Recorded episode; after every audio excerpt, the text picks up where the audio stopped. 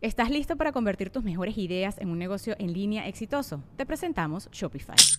Tal vez no lo sabías, pero nuestro podcast More Than Mamis es un negocio y lo empezamos por supuesto para desahogarnos y hablar sobre la maternidad, no para convertirnos en expertas de ventas y del e-commerce. Así que sí, necesitábamos ayuda para vender nuestro merch y poner en marcha nuestra tienda. ¿Y cómo suena con Shopify? Llegó otra venta. Shopify es la plataforma de comercio que está revolucionando millones de negocios en todo el mundo. Ya seas un emprendedor desde tu casa o desde donde sea, Shopify es la única herramienta que necesitas para iniciar, administrar y hacer crecer tu negocio sin dificultades. Con Shopify puedo gestionar pedidos, envíos y pagos desde cualquier lugar, brindándote toda la información y estadísticas de tus ventas al detalle. Regístrate para un periodo de prueba con tan solo un dólar al mes en shopify.com barra sonoro, todo en minúsculas. Ve a shopify.com barra sonoro para llevar tu negocio al siguiente nivel. Shopify.com barra sonoro.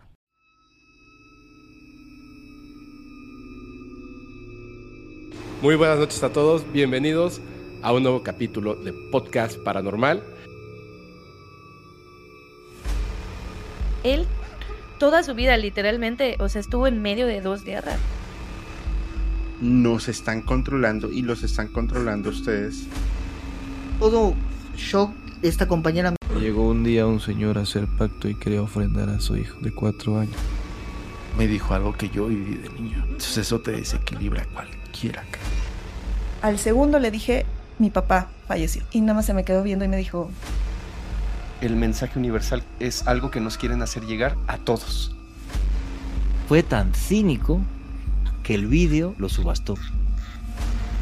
Me dijo, te voy a enseñar algo. Cuando vi sus ojos, eran de reptil, te lo juro. El ser no humano que está habitando este cuerpo y muchas otras cosas al mismo tiempo, construye la realidad como lo que desea.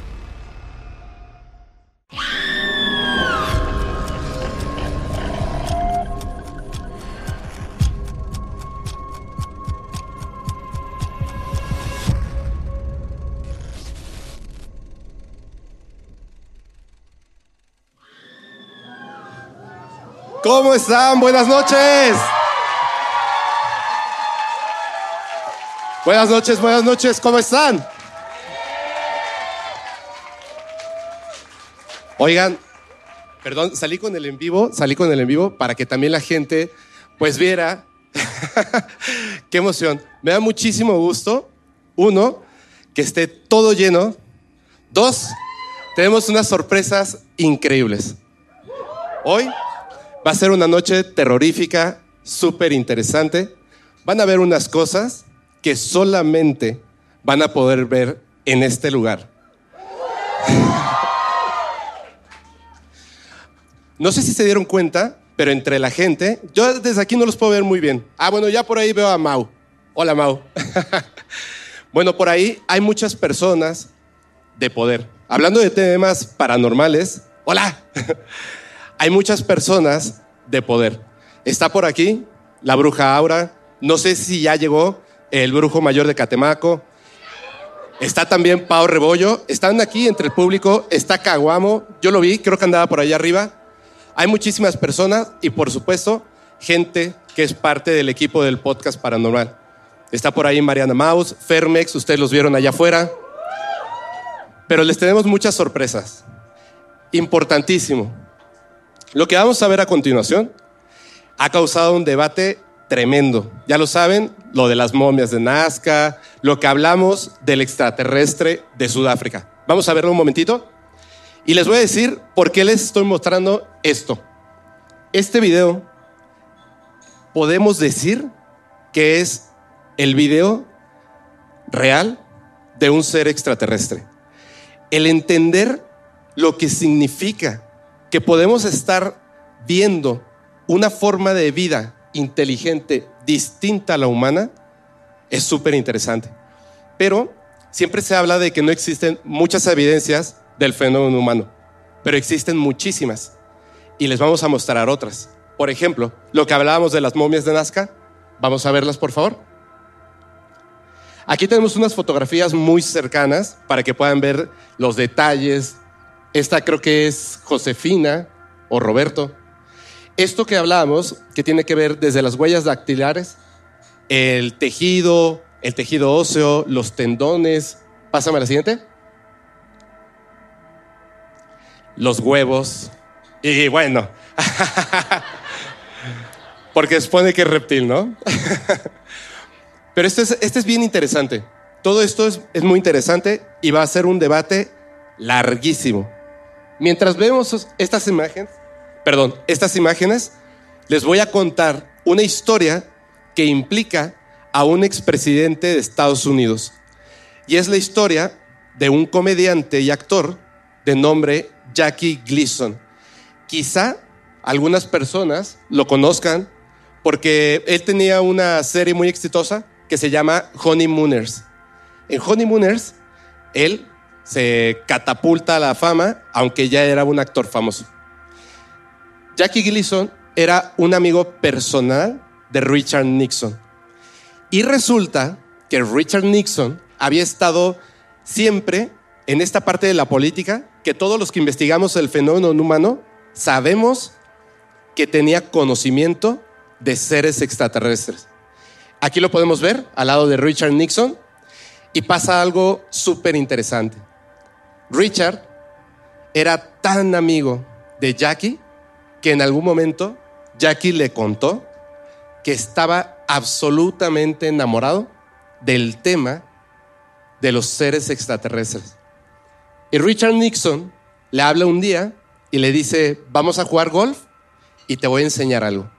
Terminan de jugar golf y se lo lleva a una base en Florida donde ya habían preparado todo.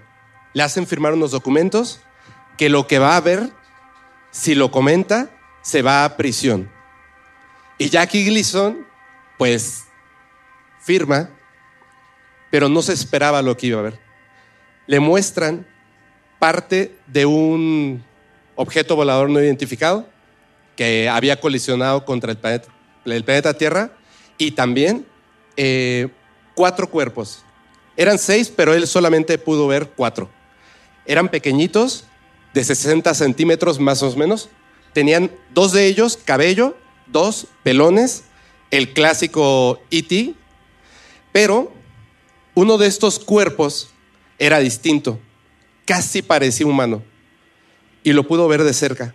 Y Richard Nixon, al darse cuenta de lo impresionante de que era para una persona ver esto por primera vez le permitió tomar una fotografía. Tiempo después, Jackie Gleason se divorcia de su segunda esposa. Antes de divorciarse, dice que llega una noche, era el 12 de febrero de 1974, llega y estaba mal. Tenía mucho miedo, eh, estaba llorando y su esposa le dijo, ¿qué te pasa?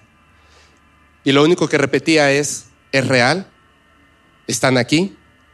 ¿Qué vamos a hacer ahora? Cuando se divorcian, con el tiempo, Jackie le cuenta lo que vio y le da la fotografía. Tiempo después, cuando ya había fallecido Jackie Gleason, su ex esposa tuvo una entrevista con una revista y contó esa historia. Y en la revista le dijeron, ¿tienes evidencia? Y dijo, ah, sí, tengo una fotografía. ¿Me la pones, por favor?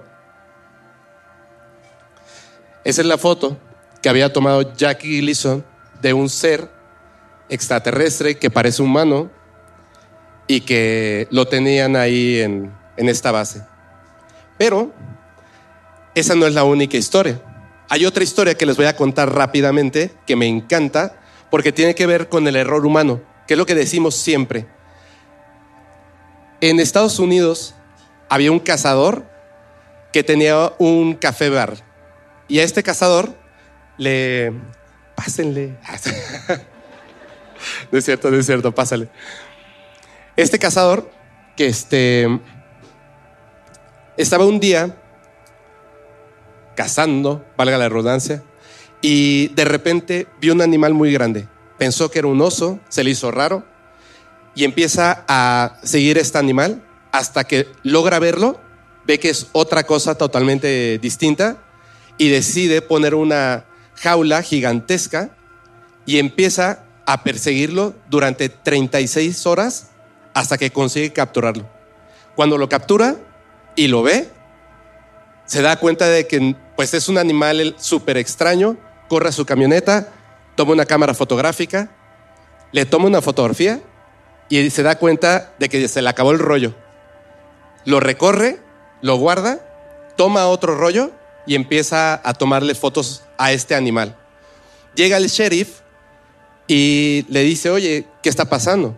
Me hablaron y me dijeron que había agarrado un animal extraño. Y le dice, sí. Ellos estaban cerca de Nevada y le dice, es un animal mutante. Seguramente, por todo lo que ha pasado de las pruebas de bombas atómicas, este es un murciélago o algo mutante. Y lo observa y es tan raro, es un animal de 1,80, pero no tiene alas. De la parte posterior de la cabeza cae algo como alas que lo cubren totalmente. Y después, este sheriff también le empieza a tomar fotografías. En ese momento llegan los militares y hacen así, los rodean totalmente y le hablan al sheriff y le dicen, ¿tomaste fotografías? Sí, entrégame la cámara. Y le entrega. ¿Qué fue lo que viste? Un animal que está en esa reja, enorme, raro. Le dicen, no, no viste nada. Entonces van con el cazador y le dicen, ¿tomaste fotografías? Sí, entrega la cámara. No, conozco mis derechos. Y se pone pesado. Y entonces el sheriff se da cuenta de que los militares que están ahí, pues van a hacer algo que no debieran hacer. Le van a quitar la vida. Y dice, por favor, déjenme hablar con él. Y lo convence de entregar el animal y la cámara. Y lo hace. Cuando se va, se va sonriente, porque entregó la cámara con el celuloide. Pero recuerden que él había tomado una foto con el celuloide, la última fotografía. Entonces la reveló y la puso en su café. Y la gente llegaba a tomar una cerveza, a comer, y estaba la fotografía. Y él salía y les contaba la historia de cuando cazó a un animal mutante. Y la gente se tomaba fotos con la foto.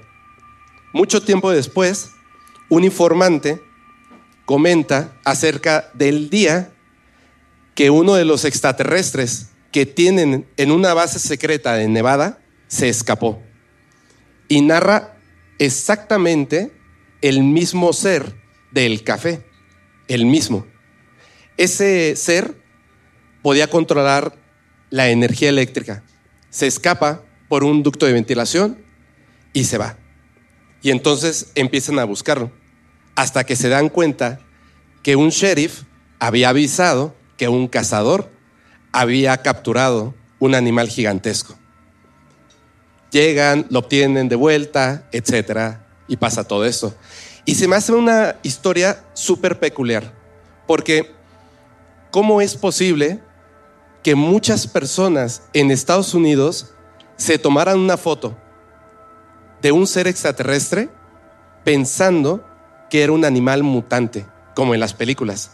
Aceptamos un animal mutante antes que un ser extraterrestre. Y esa es la parte interesante del debate de seres inteligentes extraterrestres en la Tierra. Y las evidencias, de hecho vamos a ver ahorita eh, lo de la foto, pero además, en la parte de las evidencias hay algo que es súper importante. Es más difícil obtener evidencia paranormal que del fenómeno humano. Entonces, ustedes saben que construí una caja y pasó algo, pero necesito que alguien me ayude a contar esa historia.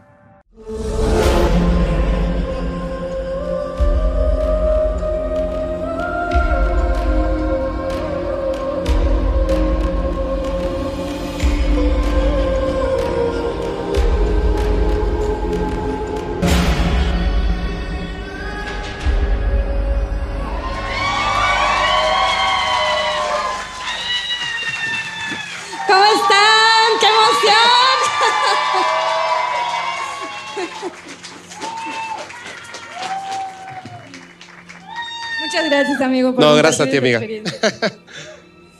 Este. Muchas gracias, yo también. Ay, bueno. Pues, ¿por dónde comenzamos? ¿Quién quiere ayudo, guardar mi capa? ¡Ah! Este, bueno, estoy un poco nerviosa, ¿eh? Eh, Cuéntales. bueno, Es que esta historia es súper interesante porque tiene que ver con Isabel. sí.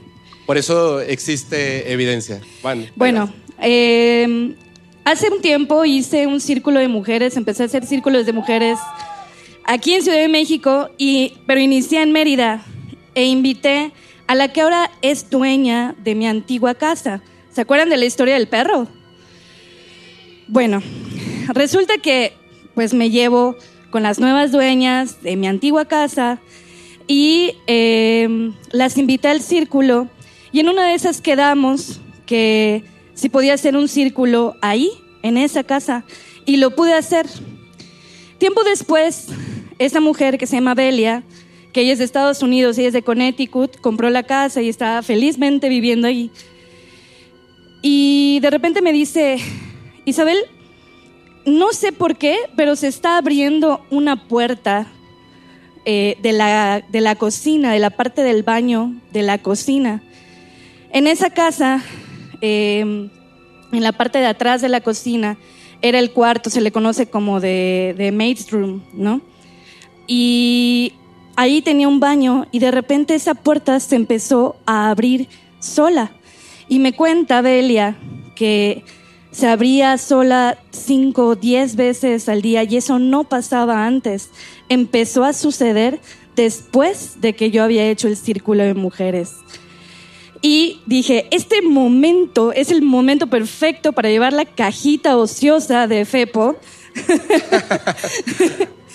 y le conté y me dijo, sí, vamos a llevar la caja. ¿Me puedes poner la primera evidencia, por favor? Esa Ahí es la estamos. puerta de la cocina.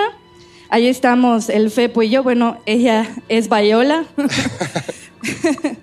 y ahí estábamos probando que no había manera de que la puerta por sí sola se abriera, ¿no?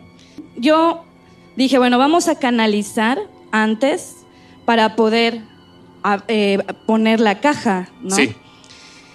Y entonces yo estaba ahí hincadita, canalizando, porque yo había ido antes a hacer mi trabajo de campo, por supuesto, y había yo percibido algo, una entidad de bajo astral, que hacía mucho tiempo que estaba ahí, que yo ya conocía, ¿ok? ¿Se acuerdan cuando en un en vivo hablé de un ser descarnado? Bueno, parece que es esa entidad. Entonces, a un ladito del sillón estaba el Fepo en Es su que- caja.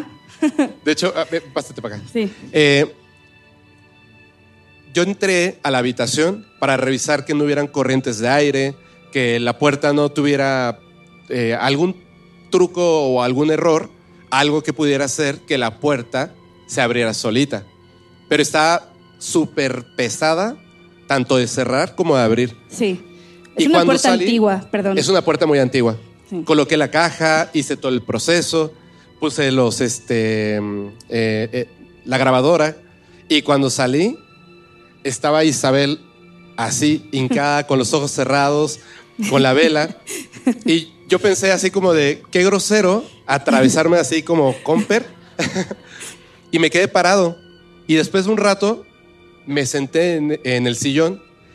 Isabel, eh, mi mamá, me habían dicho, no vayas a canalizar. O sea, deja que lo haga la profesional. Yo dije, sí. Entonces me senté y mientras ella estaba canalizando, lo único que se me ocurrió fue cerrar los ojos y canalizar. Sí, claro, por supuesto. O sea, Perdón, adelante. no, no, está bien. Entonces yo estaba ahí y bueno, la foto anterior, perdón, ¿podemos regresar a la foto anterior? Esa es la foto original que me tomó la dueña de la casa mientras yo estaba canalizando. Y yo ya tiempo, o sea, días después, cuando ella me envía las fotos, me doy cuenta que no sé si se fijan que arriba de mi cabeza se ve como unas luces. ¿Ok? Entonces, ahora sí, las siguientes fotos son los cambios de filtros, porque si fuera un efecto de luz, con el cambio de filtros habría una modificación, ¿ok? Y aquí no se ve tanto, continuamos, co- Es continuamos. que yo tapo, yo tapo. Es para que vean que es la misma foto con diferentes filtros. Miren, soy un Saiyajin. Ahí. Esta es en donde le aumenté la saturación y no sé qué tanto. Yo estaba cambiando filtros a lo loco porque no sé mucho de esas cosas. Pero yo estaba cambiando filtros y se ve, ¿no? A la semana siguiente yo regreso a la casa porque me invitaron, era el cumpleaños del esposo de la dueña. Y resulta que, bueno, pero antes A ver, de sí. anticiparme, pues en el momento en el que yo estaba canalizando, haciendo eso, yo hice contacto con dos entidades. Una de ellas era un tío abuelo mío, que él no es mi abuelo de, mi tío abuelo de sangre, él se había casado con mi tía abuela, que era la hermana de mi abuela. Y él era de la mafia de los Al Capone. Él, cuando empezaron las redadas ahí, él ayudaba a transportar eh, pues toda la mercancía, Cosas, cosas. cosas de la mafia, ¿no?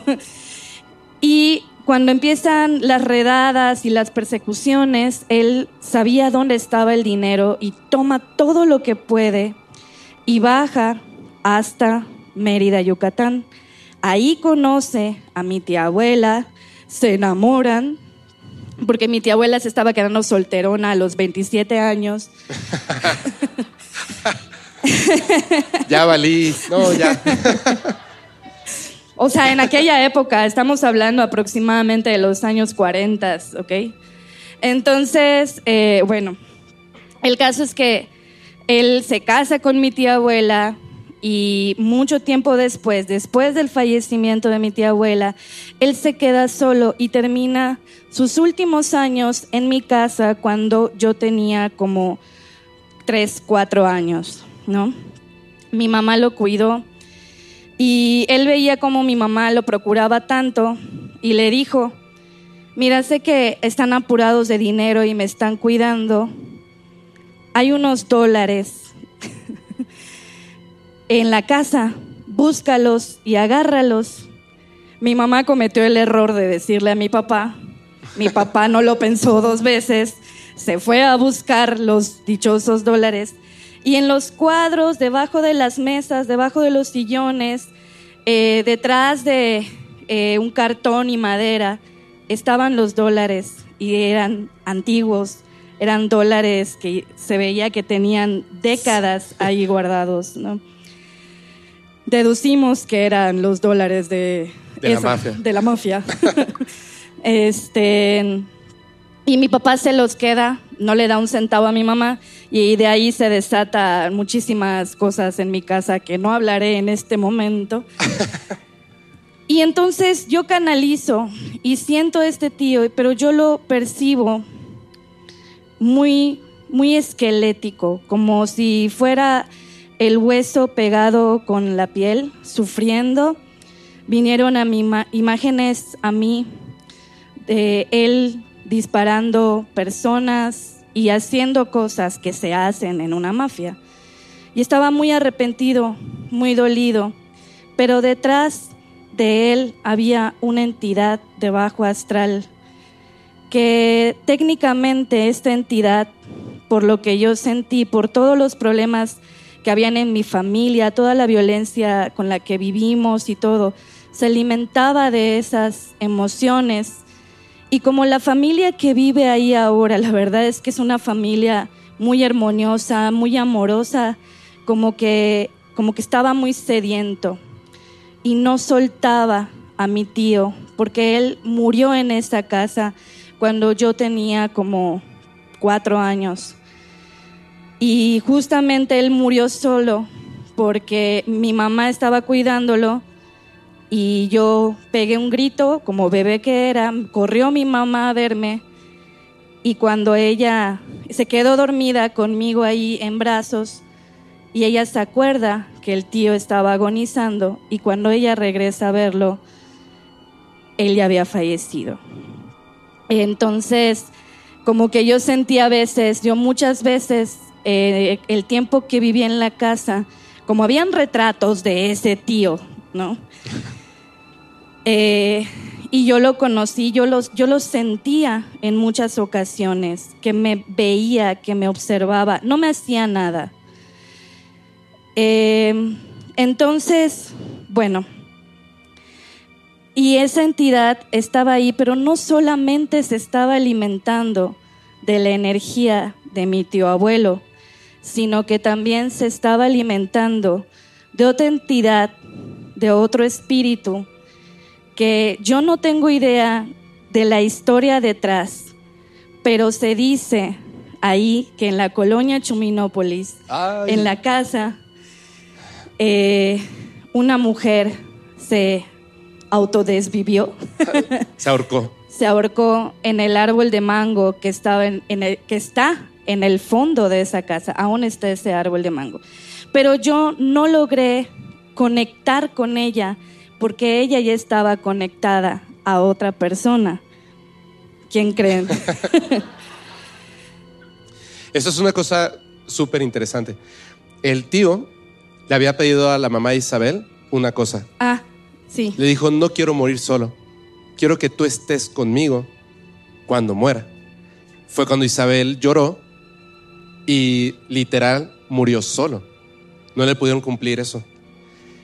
Esa otra mujer, el cuerpo cayó en el patio de la casa de Isabel. Pero era como, yo no sabía eso, yo solamente sabía un poco de la historia Él, del tío. él no tenía idea, él no tenía idea de la mujer ahorcada. Resulta que cuando terminamos, yo le, yo volteé, está- estábamos los dos, obviamente así, cansados, ¿no? Así, derretidos, ¿no? Y, este, y yo lo volteé a ver y le dije, canalizaste, ¿con quién conectaste? ¿Y qué me dijiste? Le dije, o sea, siento que es una mujer, pero se me hace raro.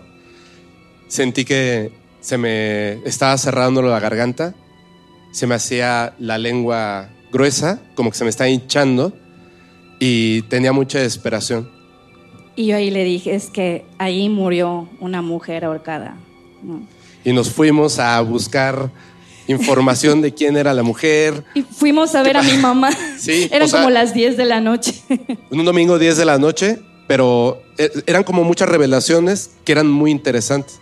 Se nos olvidó la caja y luego regresamos. Y pues fuimos con mi mamá y eh, mi mamá nos confirmó lo de la mujer ahorcada. Mi mamá nos dijo que ella había soñado, esa semana Sí. había soñado con el tío y que le pedía su café. Entonces la dueña de la casa le empezó a poner café días después, ¿no? Y bueno, la última evidencia que les tenemos es la psicofonía que grabamos De esta historia, de esta historia. de esta historia. Bueno, de esta historia. De hecho, si quieres, ¿nos sentamos? Sí, ¿Sí? Para que escuchen.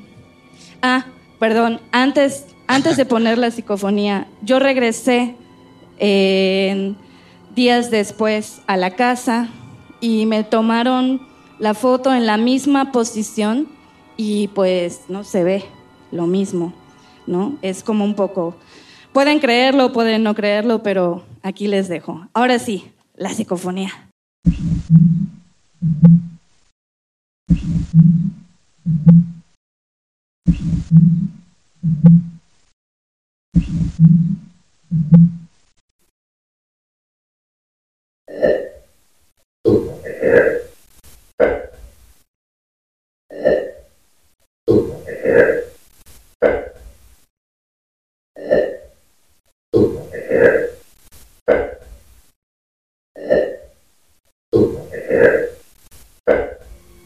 Dejamos eh, la grabadora así, a como una hora cuarenta, algo así, no me acuerdo. Y después yo veo el, digamos, es- el audio y está obviamente el principio, que son ruidos, donde se está cerrando la caja y todo eso se corta. Y queda todo como una sola línea. No hay pues ningún sonido. Y hay unos picos que son como a los 25 minutos y luego casi al final. Lo vamos a poner otra vez. Parece que dice Isabel. Fíjense.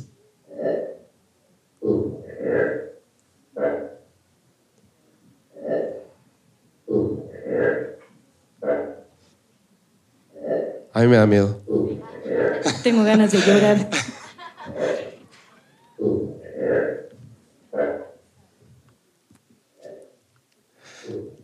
Yo, yo quisiera saber, ¿tú qué piensas? O sea, porque les voy a decir una cosa. Estábamos haciendo las pruebas de sonido y yo le dije a Isabel, yo no sé si dice algo, pero escúchalo. Y me dijo, dice Isabel. Y en ese momento fue así como. O sea, me di cuenta en ese momento, pero la pregunta es, ¿qué sientes tú de escuchar esa voz diciendo tu nombre? No, no, no sé si describir que siento miedo, pero sí me, me estremece mucho.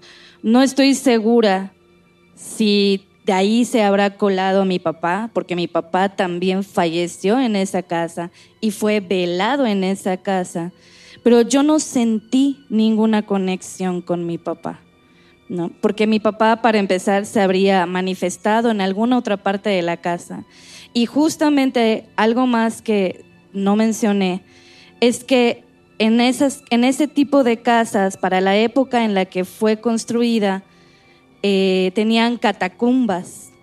Y justo en esa parte de la casa, en la parte de abajo, está el sótano, que es, era la entrada a las catacumbas. Entonces, de ahorita están cerradas, las cerraron creo que los familiares del doctor o mi papá, no recuerdo bien, pero eh, ahí está justo la entrada. Y si me estaba llamando para pedirme algo o no, no estoy segura de que eso que estamos escuchando sea mi tío, sea el bajo astral o alguna otra entidad que pues habita ahí, ¿no? Pero bueno, les queríamos platicar eso para saber ustedes también qué opinan, ¿no? Eh, pero tengo otra historia. Bueno, ¿Ah, sí? Más bien, sé de otra historia, sin embargo, no la puedo contar yo. ¿No nos la puedes contar? No, no la puedo contar yo. La tiene que contar otra persona.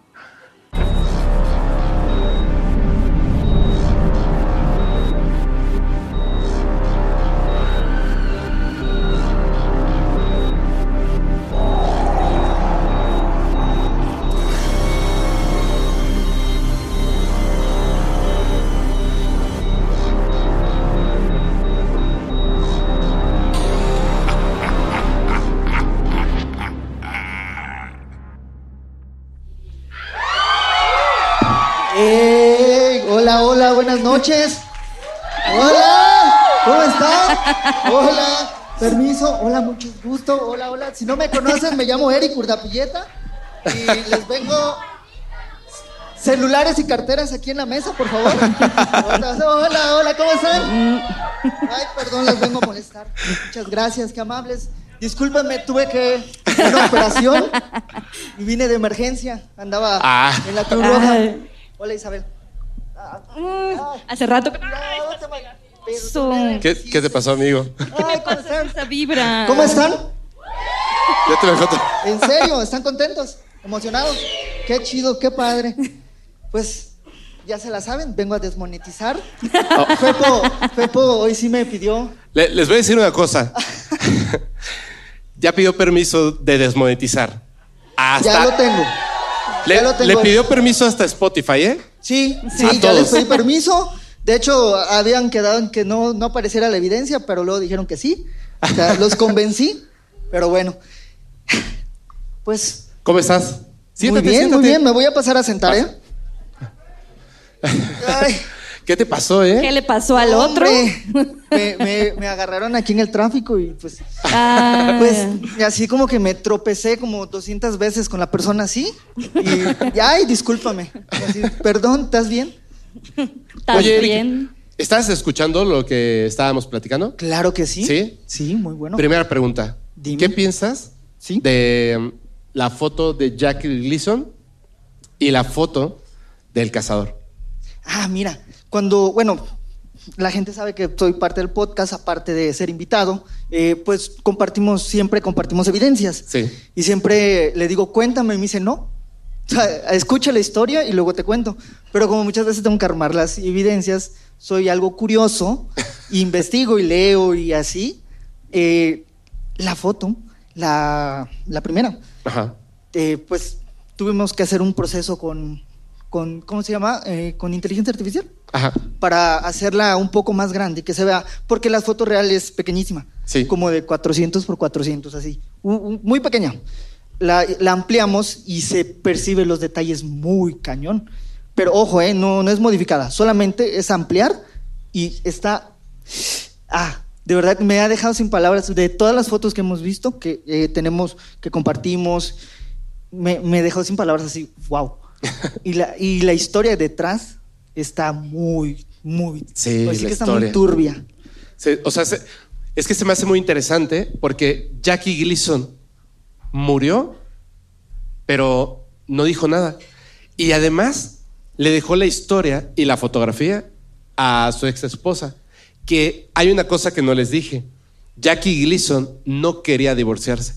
Él estaba Oh. súper enamorado, súper enamorado de su segunda esposa. Y fue como una manera, creo yo, de el día que yo te falte, el día que te falte dinero y yo ya no esté, tienes una historia, o sea, puedes escribir un libro. Puedes. Es algo grandísimo porque es una evidencia única. Y se la dejó. muy- es- Se me hace a mí, a mí me súper encantó, ¿eh? interesante. Y con la monetizó. historia. Y monetizó. porque no te conocía a ti. Porque no me conocía. Yo le hubiera puesto sangrita o algo así. Oye, ¿y la Dime. psicofonía? Bueno, esa yo no, hoy sí no la escuché porque tú la tenías, pero m- me quedo igual, o sea, es... ah, caray, son cosas que, que digo, o sea, no, no lo puedo explicar. Y mencionan el nombre de Isabel. Parece. Parece. Eso parece. Es que- es así. Ay. Dios, qué... Parece. De verdad, cada vez que, que usamos la caja, la usamos tres veces, pero una vez no pasó nada. O sea, honestamente, cero. Pero me siento como Jackie Gleason porque es que esperas ver una línea muerta sin audio. Cuando lo, cuando lo obtienes, esperas ver eso. Y de repente ves así unos piquitos y lo, le subes el volumen, lo escuchas, verde, es rarísimo. Sí. Es No, y, rarísimo. y ese día me dijiste, oye, ¿y crees que sea prudente que lo escuche ahorita en el carro mientras manejo? Y yo, ¿es neta? En una, en Y una le dije, carretera "No, oscura. No es buena Y idea. sin nadie a quien abrazar. Sí, no, hubiera sido genial. Oye, a ver, A porque ver. nos va a contar una historia, Eric. Sí. No. Pero le quería pedir un favor a la gente, ¿sí? Van a pasar dos cosas. Una, cuando, ya sabes, ¿no? Cuando muestre la evidencia, quienes de verdad digan, "Mm, quiero dormir tranquilo esta noche, Pueden ir al baño, pueden, pueden ir al baño, se voltean un momento. Sí, Piden otra cerveza. Ajá. exacto. Va a haber un momento Se así distraen de, con el cuidado, mesero. cuidado. Sí, cuando yo les vaya a mostrar, pues ya les voy a indicar, oigan, ¿saben qué? Este, este es el momento en el que no duermen. Así que ya se la saben, pueden pararse. Y la Relajarse. segunda, cuando se termine el, el capítulo, no se va a terminar, pero vamos a hacer el cierre que nos tienen que ayudar todos y todas, ¿sale? Y después ¿Lo prometen? vamos a continuar, vamos a continuar. Así que nada más nos ayudan a hacer el cierre y luego continuamos, ¿vale? Pero ahora Va. sí, Eric, cuéntanos. Ok, mira, esta historia me no me llegó al correo, Ajá. para empezar. Me la contaron, mira, eh, la persona me lo contó, literal. La historia empieza, como comentaba Isabel, con militares. De hecho, te- te- no te conté la historia. No, yo, yo no lo sé la No, historia. no, yo nunca no te la conozco la, conté. historia. Me la y vi las empezando a fotos con- y dije, No, ese tema no me meto, gracias. Ay. Me la estaba empezando a contar a mí aquí y Ok. yo le dije, no, No. no, me la cuentes, la voy a Sí, escuchar. bueno, Eh, primero les voy a decir todo el rollo este. Imagínense que están en una carretera. Son un grupo de 50 personas que van en una carretera sola, solos, y de repente empiezan a ver pequeñas luces. Ustedes son militares. Empiezan a ver pequeñas luces en el cerro. Eh, bueno, en la- en- en como entre la selva, el bosque. Este, y pues piensan que es, bueno, podría ser algo paranormal, pero no. Eh, estas luces eran de una camioneta, de muchas camionetas.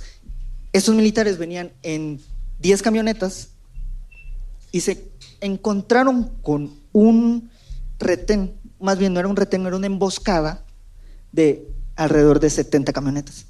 ¿70? 70 camionetas de un grupo armado. Ok. Ahí es donde va a empezar la historia. ¿Ahí qué? Ahí empieza la historia. Esas historias sí me dan miedo. Sí. Eh, eh, pues obviamente, al ser soldados, y ahorita les voy a dar un poquito más de contexto sobre eh, eh, este, por qué estaban estos soldados en estas camionetas. Eh, empiezan a pues avanzar, pero es- pues, era imposible, no iban a rebasarlo y no le iban a dar, o sea, no se iban a dar abasto. Eh, venían hombres armados y empiezan a disparar. Empiezan a disparar, ellos intentan repelerlo como con sus técnicas que tienen especiales, eh, empiezan a tener una pequeña formación, pero aún así, de las, en, en las 10 camionetas habían 50 personas. En total, ajá. En cinco total. por camioneta. Cinco por camioneta, así es. Sobreviven solamente 22 de la balacera. Verde. Pues la balacera. En esto se empiezan a agrupar porque cesan los balazos. Ajá. Se empiezan a agrupar, empiezan a, a- a ver a sus heridos, empiezan a, a ver a sus compañeros. Los sacan algunos de las camionetas, algunos que sobrevivieron, se dirigen hacia el centro de, de, pues de este, como, como un pequeño círculo que hacen para, en- para la, la hora de enfrentarse. Creo que le- me comentó que se llama una posición diamante Ok. un- una forma de táctica de ellos. Em, me cuenta que entre estos militares habían civiles. Les cuento. Este era un grupo armado que era parte de un batallón. De estos 50 personas, 20 eran militares. Las otras 30 eran civiles, porque era un grupo de autodefensas. Ah. Esto ocurre en un pueblo en Michoacán. Sí. Alrededor del 2010 ocurre esto. Si recordamos, la violencia en el país era muy fuerte, demasiado fuerte. Sí. Y este grupo, además de, pues, de ser autodefensas, en- al tener los militares eh, literal el permiso de hacer todo, porque me cuenta que lo tenían, me cuenta también que irrumpían en casas. Ajá. Ellos le llamaban eh, reventar, ¿Reventar? reventar. Entraban a la casa, cualquiera.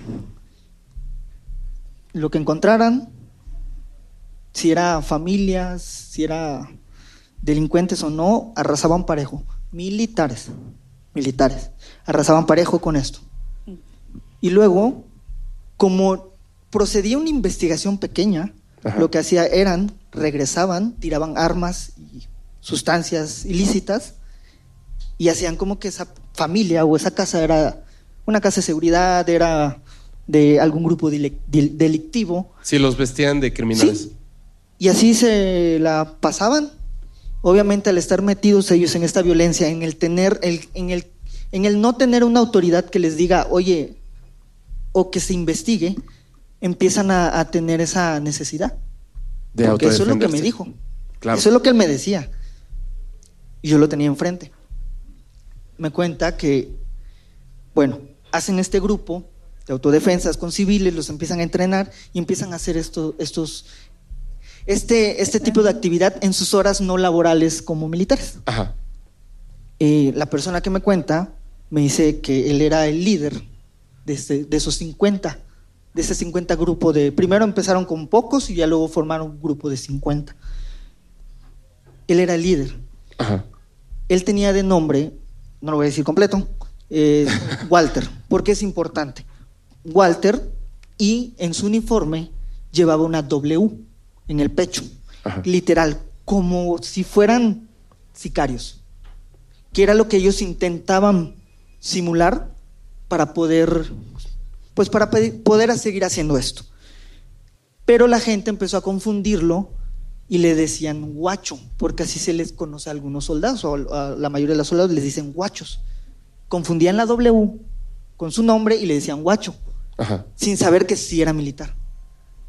Empiezan a hacer esto, empiezan a tener enfrentamientos con un grupo que empezó a surgir en el 2011, que tiene el nombre de... ¿Lo puedo decir o no lo No puedo decir? estoy segura. Bueno, No sé. Yo la verdad no sé, pero en las fotos lo van a ver. Ajá. Porque es, muy, es muy gráfico y van a entender el rollo, muy medieval. Es un- algo que Ah, surgió ya, en ya, Michoacán, ya, ya. medieval. Lo van a entender. Este grupo, también les voy a contar un poquito de, de qué era lo feo y peligroso de este grupo, ya lo hemos hablado alguna vez. Este grupo tenía sus ritos de iniciación eh, para pertenecer literal casi a una mesa redonda, que eran donde estaban los principales líderes. Habían actos súper, súper desagradables, fuertes, como el... Si tú quieres per- pertenecer a este, uno de estos líderes, tú tenías que desvivir a otro líder de otro cartel Ajá. y comer su corazón. Comer su Enfrente de corazón. ellos, sí. Comer su corazón. Órale, eso es en un las ritual. evidencias lo van a ver. Ok. En las evidencias lo van a ver. Eh, empiezan a tener este rito. De hecho, muchos de los carteles tienen mucho acercamiento con santería, con todo este, con estos, estos eh, El mundo de la brujería. Hay diferentes entidades. O sea, hay- con este tipo de cosas empiezan a tener Ujú. eh, este acercamiento, sobre todo este grupo. Eh, Claro, necesitan protección, están muy cerca de la muerte todo el tiempo, Sí. ¿no? Sí, y, y aquí me cuenta esta persona que, que dos veces. Ay, perdón, me asusté. síguele, sigue, sigue. Sí, ya vi que me, me hizo así, yo dije, ya me callo, no digo, no, No. mira, no, nada, bueno, bueno, ya me voy. Y yo rascando mi cabeza. sí, así fue, pues ya. re- sí, Uy, así de, ya está sudando. ¿Alguien trae una veladora de verdad? Alguien tiene una veladora, agua florida. para el O sea, está contando la primera historia y ya habló de muerte, que se comen Y corazones. todavía no llego ahí, todavía no llego a lo bueno de A la ver, historia. va. Bueno, eh, pues empiezan a tener estos actos y obviamente surgen en Michoacán este grupo y a raíz de eso surgen las autodefensas, que eran personas, que era, literal eran personas del pueblo, así como ustedes, como yo, que buscaban y que tenían la necesidad de defender sus casas, porque estos grupos los, pues literal, los sacaba de las casas, les quitaban ranchos, les quitaban vehículos, Ah, sí. todo. O sea, de hecho hay un documental Sí. que habla sobre este, este, este tipo de cosas. Que después este grupo de autodefensas empieza también a hacer lo que estaban, Sí, empieza a delinquir. empiezan a delinquir, exactamente. Y es que se forma este grupo, que era soldados y autodefensas. Empieza todo este rollo y volvemos a, a donde les empecé a contar. Llegan estos 50, la emboscada, sobreviven 22. De los 22, 8 eran militares. Solo 8 militares. Los demás eran civiles, que eran alrededor, bueno, eran 14. Me cuenta él. Sí, perdón, sin Las palo. matemáticas, Las matemáticas. son importantes. Este, como Jordi. Literal. Este, bueno, de estos 14 que son personas civiles, eh, eh, pues los militares empiezan a agruparse, empiezan a agruparlos a ellos. Pareciera que este grupo se va. Ajá. Los 70. ¿No? Los, las 70, el convoy de 70 camionetas, ajá. Y si, y si de verdad no creen que hay convoyes así porque te sorprendiste, busquen en internet este tipo de convoyes. Ah, o sea, no, mm, videos, no sí. videos porque se han hecho famosos hace poco. Por ejemplo, en Chiapas ahorita hay un problema. Que llegó un cartel. No, pero sí te queremos, ¿eh? ¿Manda? Sí te queremos. Sí, no, no, bueno, No, sí. el punto No es lo que busquen, entonces no lo busquen. los 14 Sí. civiles Sí, no lo busquen. no lo busquen. se está aprovechando el Guiño, permiso guiño. de la desmonetización. Bueno, y esto- estas personas pues se reúnen y ven que empiezan a llegar otra vez el grupo criminal. Empieza a llegar y a los civiles los apartan y apartan a los militares. empiezan a desvivir a las personas civiles en frente de los militares. Y les empiezan a decir, ustedes, por la culpa de ustedes, es que estas personas van así. Y las empiezan a desvivir. No manches. Saben más o menos cómo actúan estos criminales a la hora de hacer estos actos. Muchísimos videos en internet, muy feos, muy fuertes. Empiezan a hacerlo en frente de los militares. A matar a los civiles. a matar a los civiles y a trozarlos. Sí. Y los empiezan a amontonar alrededor de los, de los militares. Qué fuerte. En esto, uno de estos, pues de este grupo criminal, toma al guacho y lo pone enfrente y le dice, tú eres el líder, obviamente, te estábamos buscando, sabemos que tú eras el que daba las órdenes, las indicaciones, que pues, o sea, eres la cabecilla de todo esto. Dijo, pero te vamos a dar una opción. Tú vas a sobrevivir. ¿Vas a qué? Sobrevivir. Ajá. Y para hacerlo tienes que acabar con tus compañeros. No. Y se van a reír, yo lo sé. Le hice la pregunta, ¿qué hiciste? Pues estoy vivo, güey, estoy Pues, frente a ti. Claro. No, pero aparte de eso, no, porque pues, mira, imagínate, o sea, te dicen y eso, entonces tú sabes morí, pero viví. Ahí está la parte paranormal. la parte paranormal. Pero no es solo eso, No, ¿qué porque pasó? ¿Qué cono- pasó? conocemos que es solamente una treta de estos güeyes. O sea, Ajá. sabíamos que no lo, no lo iban a dejar. Sí, no él, iba a matar a sus compañeros y luego lo iban a matar. la- claro. lo iban a desvivir. Eso era de cajón que lo que, lo que iban a hacer. Eh, pues empieza a llorar, empieza a, pues, ni modos. Empieza a pensar en su familia, empieza a pensar en todo y pues empieza a pedirles perdón y lo hace. Oh. Los desvive. De hecho, a mí me causó impresión. Una de las cosas que me impresionaron es cuando me lo está contando y ver lo que está nervioso, estaba llorando. Sí, Claro. claro. Y de hecho hasta me dio hasta cierto pena porque estábamos en un aeropuerto y me tuve que apartar con él. Ajá. Porque Claro. decía, no, van a pensar que le estoy pegando, le estoy diciendo algo, ¿no? Lo está desmonetizando. Sí, lo estoy desmonetizando ahí. Y pues bueno, eh, sucede que después eh, pasa eso y le dicen, ok, ya te puedes ir. Obviamente a él lo grabaron haciendo esto. Lo grabaron, manches. hay videos en internet. Digo, no, eso sí no me los compartió, Ajá. pero me dijo él que sí rondaron mucho tiempo en internet. Yo dije, wow, qué fuerte. Eh, empieza, y pues bueno, le dicen que ya te puedes ir, Sí lo dejaron ir. A ver. tranquilo. Empieza a caminar. Estos, estos carros, estas, el convoy empieza a dirigirse hacia un lado. Y él empieza a caminar. Me cuenta que caminó por alrededor de 10 minutos porque era una carretera larga, Claro. muy, muy. Ahí en Michoacán es mucha terracería, mucho, mucho de estos caminos rural- rurales y aparte era una, un, un pueblo, era en una Ajá. carretera un pueblo. Empieza a caminar y de repente observa que una luz empieza a venir hacia él. Se detiene la luz a metros de él y él me cuenta que ve que baja un ser alto. Hasta me pone nervioso.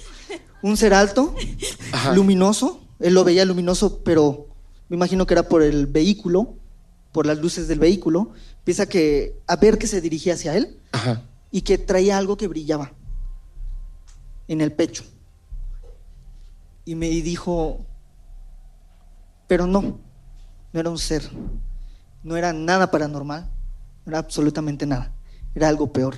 Era el líder, uno de los líderes de este cartel. Y le dice, ¿tú crees que te íbamos a dejar ir? Después de todo lo que le hiciste a, pues, a gente de- del cartel, las cosas que has hecho también con inocentes. Dijo, no, tú no te vas a ir. Y aquí me soltó una frase que de verdad me salió una lágrima. Verlo a él cuando me empezó a contar, me salió una lágrima. Yo dije, wow. Me dijo, tú hoy vas a desear morir. No lo vas a hacer. Me vas a rogar que yo te mate. Y no lo voy a hacer. Vas a conocer el infierno en la tierra. Proceden a golpearlo y lo suben, se lo llevan. Dice él que en el camino no lo golpeaban, al contrario, le ofrecieron agua, iban platicando con él y de hecho se empezaban a reír y lo estaban burlando. Estaban diciendo, no, tú no conoces lo que te espera. A ti no te quieren muerto. A ti te, te lo vas a pedir a gritos y no lo van a hacer. El pip, el líder, nos pidió específicamente que hiciéramos algo contigo Ay. y me empieza a contar. Lo llevan a casas de seguridad. Ajá. Muchas de estas casas son casas, inclusive algunas son casas dentro de las ciudades, eh, no en pueblos, en ciudades, porque tratan de disimular. Me contó él que en estas casas, bueno, de interés social, de Infonavit y todo esto, normalmente se tienen dos cuartos. Él, él me comenta que en uno de estos cuartos eh, quitan las losetas y que se queda la tierra. Me dice, de hecho, hasta quitan las losetas con, pero con el extremo cuidado, porque las vuelven a, a colocar. ¿Las Ahí qué? entier- las vuelven a colocar. Les vuelven a colocar las losetas. Ahí entierran cuerpos, desmiembran, hacen todo, Todos esos actos, y luego vuelven a, a poner las losetas y dejan la casa. Y se van a otra casa y tienen 10, tienen 20 en diferentes puntos de la ciudad. El guacho me cuenta que a él lo llevaron, dice que no recuerda la cantidad, pero si mínimo fueron 15 casas a las que lo llevaron, era poco. En cada una de las casas estaba el olor, él estaba entre sangre, estaba entre cuerpos, estaba entre partes, lo tenían ahí tirado, eh, él escuchaba, de hecho a él lo sacaban cuando les tocaba hacer torturar a alguien, lo sacaban, lo ponían en una esquina, lo sentaban y le decían, mira, toda esa tortura y carga psicológica, le decían, tú vas a ser el siguiente. Me comentó que de las torturas que más recuerda y que más le duelen es cuando le empezaron a meter agujas en los pies, debajo de las uñas. Ay. Dice que es insoportable, insoportable. Le fracturaron dedos, le, o sea, la tortura es brutal. Pero dice, en ningún momento me quisieron matar, en ninguno. Hasta cuidaban cuando yo ya estaba así y seguían. Paraban, me alimentaban, me daban agua, pero no me dejaban salir. Yo pensé que me iban a secuestrar, me dijo. Pero en ningún momento llamaron a mi familia. En ningún momento nada. Muchas veces por radio, por llamada, hablaba este líder. Y decía, ¿cómo van? No, pues muy bien. Ah, ok. Acuérdense, no lo dejen que se mueran. Si se les muere, los mato yo. Oh. Esa, él lo escuchaba por el radio de estos tipos. En fin, esa persona, obviamente, al estar así, perdió la noción del tiempo. Por los días. y no sabía si era de noche, de día. No, estaba no. herido, estaba todo Pues claro. horrible. Me dice él que un día de estos, de tantos, lo encierran y luego lo sacan, lo empiezan a golpear y todo lo vuelven a meter. Y cuando lo vuelven a meter, había una persona ahí. Ajá. Una persona, pues él, pues, era lógico, grupo- grupos criminales secuestran a muchas y las llevan, le tocó ver a muchas personas secuestradas, él le tocó mucho de ese tipo de cosas, pero esa persona en particular, él no la había visto. ¿Era qué? Esa persona en particular no la había visto, Ajá. para nada, en ninguna de estas casas ni nada. Esa persona, pues lo, lo tiran a él entre los cuerpos, lo tiran y le dicen, este, pues, nos vemos mañana, ¿no? Y pues prosigue, ¿no? Y pues esta persona se le acerca, le empieza a decir, oye, ¿estás bien?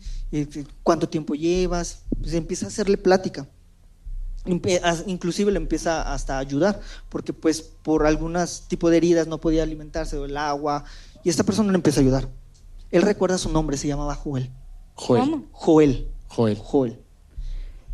Me dice, Joel me empezó a ayudar.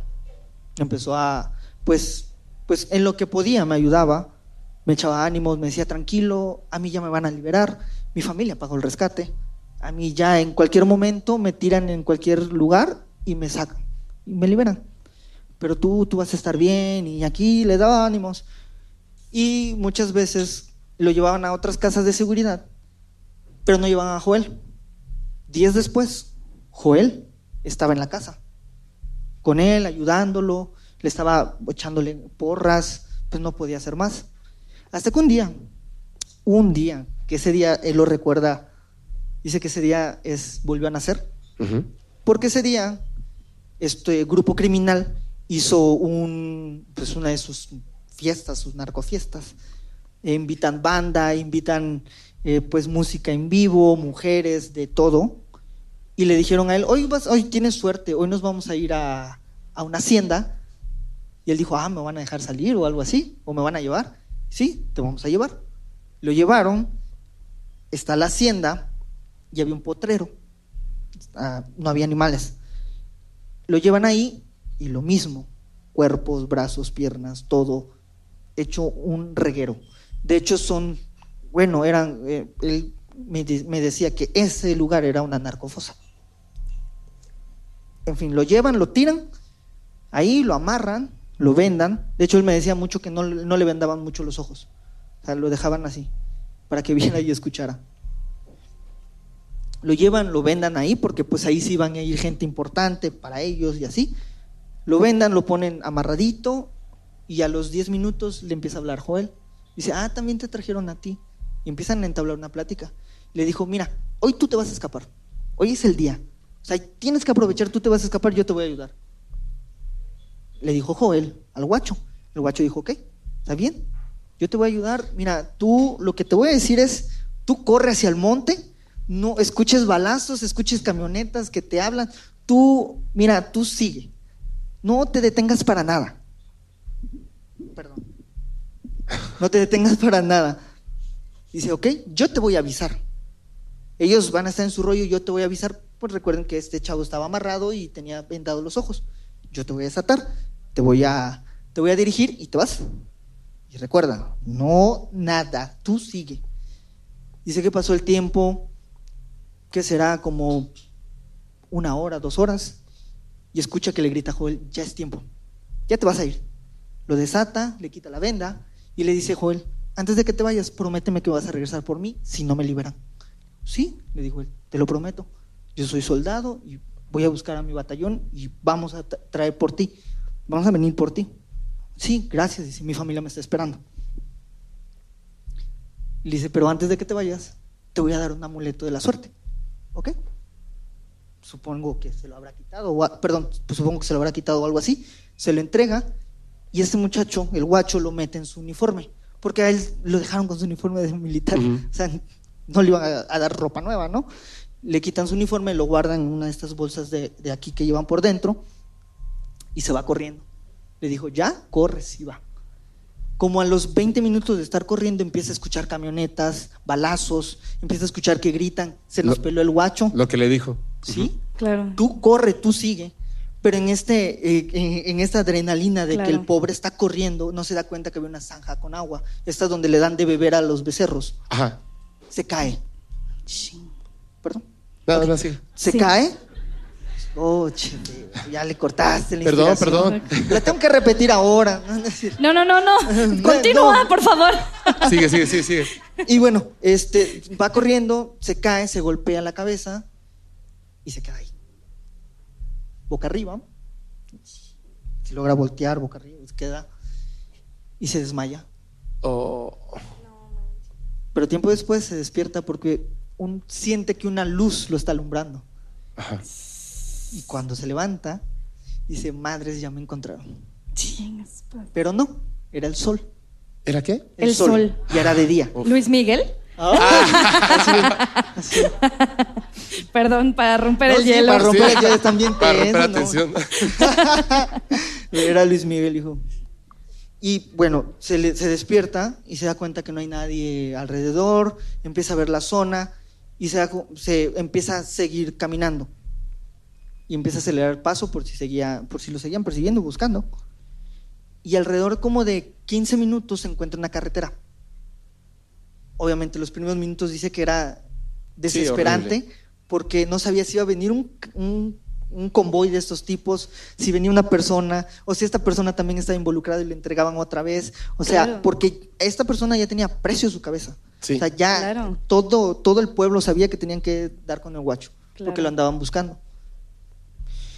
Y pues le hace parada a varios carros y nada, lo ven ensangrentado como militar y nada, nadie se quería arriesgar a que este güey nada más sea una trampa, porque normalmente es, muchos Claro. de esos lugares hay trampas de este, de este estilo. Hasta que afortunadamente me hice para un, un- pues un camión de un señor pues ya mayor y me dice, ¿qué te pasó muchacho? Este, no, pues soy militar, ¿me puede llevar a algún batallón cercano o me puede llevar a este lugar? Dijo, no, no estás ni cerca, le dijo, pero sí te llevo. O sea, estaba en el mismo Michoacán, pero lo llevó a, a otro, a otro, como a otro municipio, a- perdón, a otro- sí, a otro municipio. Lo llevó ahí y ahí estaba el batallón. Lo dejan. Obviamente cuando lo ven bajando, se quedan así, porque esta persona ya era pues de alto, un buen Claro. alto rango, ya era conocido. Y se sorprende cuando lo ven. Y él dice, cuando yo entré al batallón y me ven, obviamente me preguntaron quién eres y tal, ven tu uniforme, ven todo, me dice, bueno, soy, ahí no lo conocían como guacho, obviamente. Soy Walter, soy el tal, tal, tal. Claro, y lo pasan al área médica y todo. Y le dice, lo primero que preguntó mi familia, ya sabe que, pues, dice, después de dos meses, a tu familia ya le entregaron la bandera, ya tienes un- una tumba. Claro. Sí, dos tú- tú meses ya pasó. estás O sea, lo- muerto, lo ¿no? dieron por Él muerto. ya está. Para claro, todos él estaba muerto. Por supuesto. Él me cuenta que estuvo en recuperación por cuatro o cinco días. Obviamente le dijeron, no vamos a avisar a tu familia, no vamos a avisar a nadie por seguridad, porque te van a venir a buscar otra vez. Y pues, ok, pero él tenía mucho coraje, estaba muy molesto, pero demasiado molesto. Se escapa, o sea, se escapa de- del área de médica, se va a- a- al batallón y empieza a preguntar por sus compañeros, no a los que él había desvivido, por el resto del batallón. Obvio. Ajá. Oh, che. Ay. No, porque qué tal si me Perdón. preguntaba. No, no, ya, cuéntale. No, perdón, perdón, perdón. Ay, ¿Qué Este, pasó? ¿Qué y, pasó? Bueno, este empieza a preguntar por el resto y le dicen que pues ya no había batallón, ¿Ya no qué? ya no había batallón, Ajá. Porque este grupo, pensando que también el resto de su batallón estaba involucrado, los desvivieron Uh, a todos. Van a ver las imágenes. Los desviven a todos. Y esta persona, bueno, no puede ser, o sea, todo mi culpa, ¿qué pasó? O sea, todo este rollo. Pero logró juntar a otro, amigos de estos batallones y todo, logró juntar a otros militares y dijo, ¿sabes qué? Vamos a ir por ellos. Y empiezan a ir a las casas. Obviamente, no fue de manera legal, claro. fue como ya lo tenía hecho él. Ajá. Va, empiezan a irrumpir en estas casas, empiezan a entrar a, a ver las casas de seguridad. Lo que hacía él era, bueno, me decía que entraban, veían, revisaban si había alguien, la orden de él era no dejar testigos. Entraban a estas casas, el que estuviera ahí, le colocaban mantas y le decían por tal y tal, hablaban a la policía para que llegaran a la casa y obviamente encontraran los cuerpos, encontraran todo de personas de- ya desaparecidas. Empiezan a ir a las casas y empieza a agarrar, agarran a dos en una de estas casas de seguridad, agarran a dos y él los empieza a interrogar. Y le dicen, ah, mira, el guacho se escapó, lo reconocen. Ah, sí estás vivo, cabrón. Le dicen, no, pues qué, qué, qué chingón, ¿no? Qué bien por ti, le dijo. Pero no tardas y vas a volver a caer. Y esta vez sí te vamos a matar. Esta vez sí. Y no solo a ti, a toda tu familia. No va a haber a nadie que vamos a dejar vivo. Nadie te va a llorar ni vas a llorar a nadie. Y este pues le empieza a preguntar, no, pues si, tú no vas a vivir, ¿cómo vas a? No, te vamos a encontrar, lo vas a ver. Y pues los, los empieza a desvivir. Y empiezan a dejar los cuerpos en las casas de seguridad, hacen lo mismo, narcomantas, todo, hablan a la policía. Y luego dice él que llegaron a una donde uno de estos sobrevivientes le empieza a decir a él, no me hagas nada, déjame ir. Y yo te digo todo, todo, te doy las direcciones donde te llevaban, a todas las casas que te llevaban, porque yo era el encargado de llevarte. Ajá. Yo era el chofer que manejaba esto. Con tus traslados le decía. Dijo, ok, está bien, te voy a dejar vivir, pero me cuentas todo. Lo llevaron a otra casa, lo empezaron a interrogar, obviamente con, no de una bonita manera. Y le empieza a decir él a este muchacho, a- al secuestrado. El guacho le empieza a decir a este muchacho, sí, sí, lo que tú me digas, pero quiero saber qué pasó con el chico con el que yo estaba. Con Joel. Y le dice, pues, ¿ya? ¿Ya fue? Dice, no, yo sé que no. Dije, no, o sea, no. En el momento él no lo creyó. Él dijo, no, yo sé que esa persona está bien. Está porque viva. pues no estaba golpeada, no, ni no le hacían nada. En todas las veces que no le hacían nada, solamente la tenían ahí retenida. No creo que la hayan desvivido. Un día le, le dicen a él que tiene, que tiene que ir a un operativo, ya, ejer- ya como militar, Sí. en sus horarios laborales. Lo mandan al operativo en una hacienda que era donde a él lo habían llevado. Y en este operativo encuentran al líder que a él lo había secuestrado, al que vio que le dijo, le dio su frase y todo. Y obviamente la adrenalina lo quiso ahí mismo, pero no lo dejaron, obviamente no lo dejaron sus compañeros. Y le empieza a preguntar, eh, oye, necesito que me tienes que dar todo, las direcciones de todas las casas, todos. Y ese güey no decía nada. Ese güey dijo, a mí no me sacas ni una palabra, y hazle como quieras. Pero en eso le empezó a preguntar, necesito que me digas de esta persona. Y ahí le hace una confesión. Le dijo, tú nunca estuviste con nadie. Nunca estuvo nadie contigo. Todo el tiempo tú estabas solo. O sea, Joel no era real. No era general. Le dijo, tú no, no tienes nada. Y recordó, recordó el amuleto que le dio Joel. Fue porque, pues, él me, me cuenta que no, pues como era reciente, no tenía ni siquiera 20 días que empezó a hacer todo este operativo con estos soldados. Eh, se, pues fue al cuartel, buscó su uniforme y se encontró afortunadamente la- eh, lo que le habían dado el amuleto. Pero no era un amuleto, ¿Qué era? era el dedo meñique de Joel. No Era el dedo meñique de Joel. Este ¿Qué? quedó, el tipo, eh, Wa- eh, Walter, el guacho, quedó No manches. brutal. Claro. Y dijo, ok, si esta persona sí está muerta, pues tiene que estar en estos operativos que hicimos, ¿no? O sea, donde en estas casas de Ajá. seguridad. Y empezó a ir a, las- a la Procuraduría a preguntar, a preguntar, hasta que en una de esas ve la fotografía de un cuerpo que habían reconocido, que era, que era Joel. No manches. Y pregunta y le dice, oye, el cuerpo tenía alrededor de dos meses. O sea, est- estaba reciente. Y como no tiran los cuerpos hasta un determinado tiempo, los meten en fosas comunes, pues él dijo, quiero ver. Y cuando lo llevan y ve el cuerpo, ve que le hace falta el dedo meñique. No. Ese dedo meñique, hasta la fecha, lo conserva. Ah, Lo volvió su amuleto pues, de la suerte, pues, dice él. Wow. qué fuerte. Plot twist. Ahora Plot twist, podemos, un dedo meñique. podemos pasar a las evidencias. Cuidado, cuidado. Ya es momento. El que quiera, de verdad, de verdad, son imágenes. Las Sí. pasa rápido. Por favor, por favor, de verdad, si hay gente que, que tiene. Este es momento para ir al baño, Pueden ir al para llamar al baño, mesero. pueden cerrar sus ojitos, para- por favor. A ver. Venga. Dale, Tengo dale, miedo. dale. Venga, este es el grupo. Esto es lo que encontraban en los, en, en los cateos que hacían. Aquí pueden ver a un integrante de las autodefensas.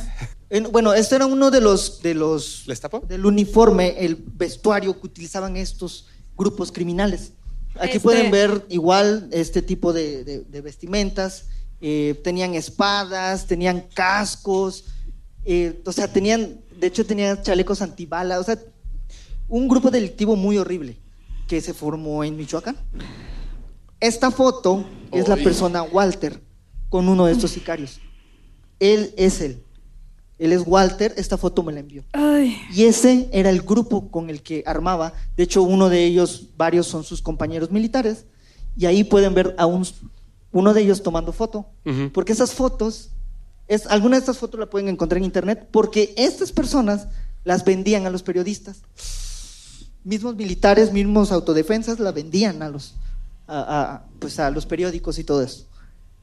Miren, aquí pueden ver. Aquí también está esta persona, Walter. No les voy a decir quién es. Con el. Pero está con el, el, Doctor el fundador de. Doctor Mireles, el fundador de las autodefensas de Michoacán. Pasamos a la siguiente.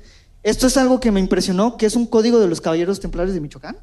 Un libro que encontraron en uno de estos. Esta gente se repartía una Biblia literal. O sea, literal tenían una Biblia con los códigos de honor, de claro. honor de, de este tipo de criminales. Pasamos a la siguiente, por favor. Este es parte de su batallón. Siguiente. Esto fue lo que le pasó a su batallón. ¿Podemos ir a la siguiente? Aquí, esta es una foto de una de las casas de seguridad. Eso no es basura, son cuerpos. Y ahí pueden ver también que es una pierna humana. Como él decía que quitaban las losetas. ¿Podemos pasar a la siguiente? ¿Quieren saber qué le pasó al líder que secuestró a este Ah. No guacho? puedo. Eso le pasó. Esa foto me la mandó con el contexto de esto le pasó al líder y yo personalmente hice esto y eso, donde lo vieron, es en lo dejaron en la puerta de la casa de la mamá de este tipo. Uy. Ahora, Ah. esto, esto es encontrado en una de las casas de seguridad donde reventaban. Esto eran sus ritos. Todo eso era parte de los ritos de los caballeros templarios. Necesito un mezcal. Todas estas fotos, estas fotos me las mandó al correo personalmente, porque pues no me las podía mandar, en, no las iba a andar en su celular, obviamente. Por supuesto. Me las mandó al correo y me dijo, de hecho, me dijo que no la, que esta historia que me contó a mí no la había mandado al podcast, había mandado otras y me dijo, ¿será que la puedes redactar y escribírsela a Fepo? Y como a los 10 minutos platicando me dijo, yo creo que no, mejor no se la cuentes a Fepo, creo que se la conté a la persona correcta. Así de, chido, bienvenido sea, venga para acá esa historia, vamos a... Y aquí está el meñique. No. Esa foto, esa foto del meñique, no me la ha podido mandar. ¿Por qué? Porque su familia se encuentra en Michoacán y el amuleto está en Michoacán. Él, esa persona, les repito, les cuento cómo la conocí, las con- la conocí en el aeropuerto, eh, yo viajaba a Reynosa, esta persona es jefe de seguridad de un grupo de artistas muy famosos, raperos, raperos, raperos, muy famosos, muy, muy famosos. De hecho, yo ya te dije quién era. Sí, ya sé, ya sé. ya sé. Este, muy, muy famoso. Y vive en la calle. No, pero pues, no, no, pero Que o también sea, tiene el- unas el- el historias grupo. bien Claro. heavies de los raperos. Claro. Sí. Y pues, pues Y- tuve la fortuna de, de- de que lo conocí en el aeropuerto, estábamos pasando y él me dijo, disculpa, ¿tú sales en el podcast? Dije, sí. Y como iba con los artistas, bueno, no iba el grupo famoso, iban otras personas de producción y yo conocía a uno de ellos que es beatmaker, que se dedica a hacer música. Y de verdad yo le dije, ¿me puedes presentar a él? Dijo, pero por supuesto. Fuimos, no me tomé foto porque pues están cansados. Y ya fue que le dije, ¿me puedes, ¿me puedes tomar una, me puedo tomar una foto con tu jefe? Sí, ven, te lo puedo. Y le dice el, este, Walter, le dice al señor, le dice, mira, él sale en el podcast paranormal y me dijo algo que me dio un chingo de risa. Ya me trae hasta la madre con el podcast paranormal. Cada que me lleva a cualquier lugar en la ¡Qué camioneta, estamos escuchando el podcast paranormal. Ya odio escuchar el nombre de Buenas noches, soy Fepo. Me dice, ya, Pero me lo dijo de, de- de- me lo dijo de broma. Me dice, no, de verdad. Luego me dijo, no, qué chido. Y ya le, ya, ya le, ya le presumí que hago la música en el podcast. Y así. Lograste ¿Qué les pareció? asustarme, ¿ah? Lograste asustarme. ¿Qué les pareció? bravo. No, de verdad, de verdad. Wow. Qué bárbaro. Déjame me Historia quito de los lentes porque necesito saber algo. ¿Qué? Ahorita te digo. ok, sí. ¿Lo puedo decir? Sí. La persona que me contó la historia vino al evento. No, no. Un aplauso, un aplauso de para- verdad, de verdad. Muchas gracias. Sobreviviente. Muchas gracias. Wow. Muy chingón. Me mandó un correo para decirme voy a estar en Spotify, en el evento. ¿Me puedo tomar una foto con Fepo? Y le dije, no, pues yo no soy Fepo, ¿no? Pero pues si te acercas. Toda la sí. gente sí. Claro que sí puedes, claro que sí puedes. Sí, claro que que, sí. sí puedes, guacho. Un abrazo. ¿Dónde de verdad. está? Muchísimas gracias. No, no, no, no, no, no, no. Ya le sé, dije ya sé no. No, no, no, no. Yo ni, ni se te ocurra decir nada de eso. Nada. Tú nada Oye. más saluda y ya, luego le mandó. Y bueno, les tengo otra historia. Ay, Pero, bueno, esta historia a mí me encanta, me encanta. Ya saben que me gusta mucho lo sangriento, lo real, los crímenes, todo esto. esto sucedió en Argentina, pero, pero yo, yo no puedo contar esta historia. ¿no? No. Necesito que la cuente otra persona, ¿Desde lejos? desde lejos. Uy.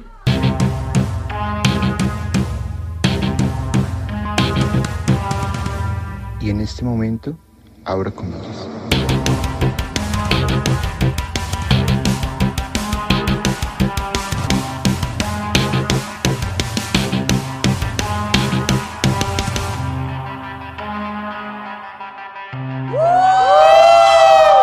¡México! hola, hola, hola. Tío Julio. Venga, venga. Yo solamente quiero decir algo, viejo sabroso. No te pongas celoso, Fermet. ¿Cómo hablas tanto? ¿Cómo hablas Fepulio, tanto? Fepulio, Fepulio, Fepulio, Oye, bro. Eso, eso. Antes de empezar, ¿Y qué tiene? así. Ay. Te trajimos quería- de Colombia yo- para eso. Pero yo quería empezar de otra forma. A ver, ¿cómo? Toma mi mano. Ay, mi vida. Estoy Perdón, frío. te dejé pegajoso por la Los sangre. amo. Sí, cabrón. Discúlpame. Me- me- Y la mira. verdad, Oye, esa- sí, mira. Sí, te Sí, digo. a mí también me ensangrentó, o sea. Es que es, es reciente, les estoy diciendo que Desmonetizándolo. acabo ¿Y de... esta vaina es tóxica o qué? No. ¿De dónde sacaste esto? Cuéntame. Sangre de Marcelo No, ya, Larín. ya dijo que. Uy, no se me va a caer el brazo, no, no. Oiga, ¿cómo están? ¿Todo bien? Estoy cagado de susto. Oiga, qué buena onda estar acá, Fepo. Gracias por invitarme. No, gracias, gracias. Eh, ¿Ya era hora que te dejaras ver con algo? ¿Eh? No. Estoy muy contento de estar acá, a contarles experiencias, a hablarles un poco de música, a hablarles un poco sobre educación sexual, sobre religión, política. y vamos a empezar, vamos, vamos a empezar serios, por Vamos a empezar serios.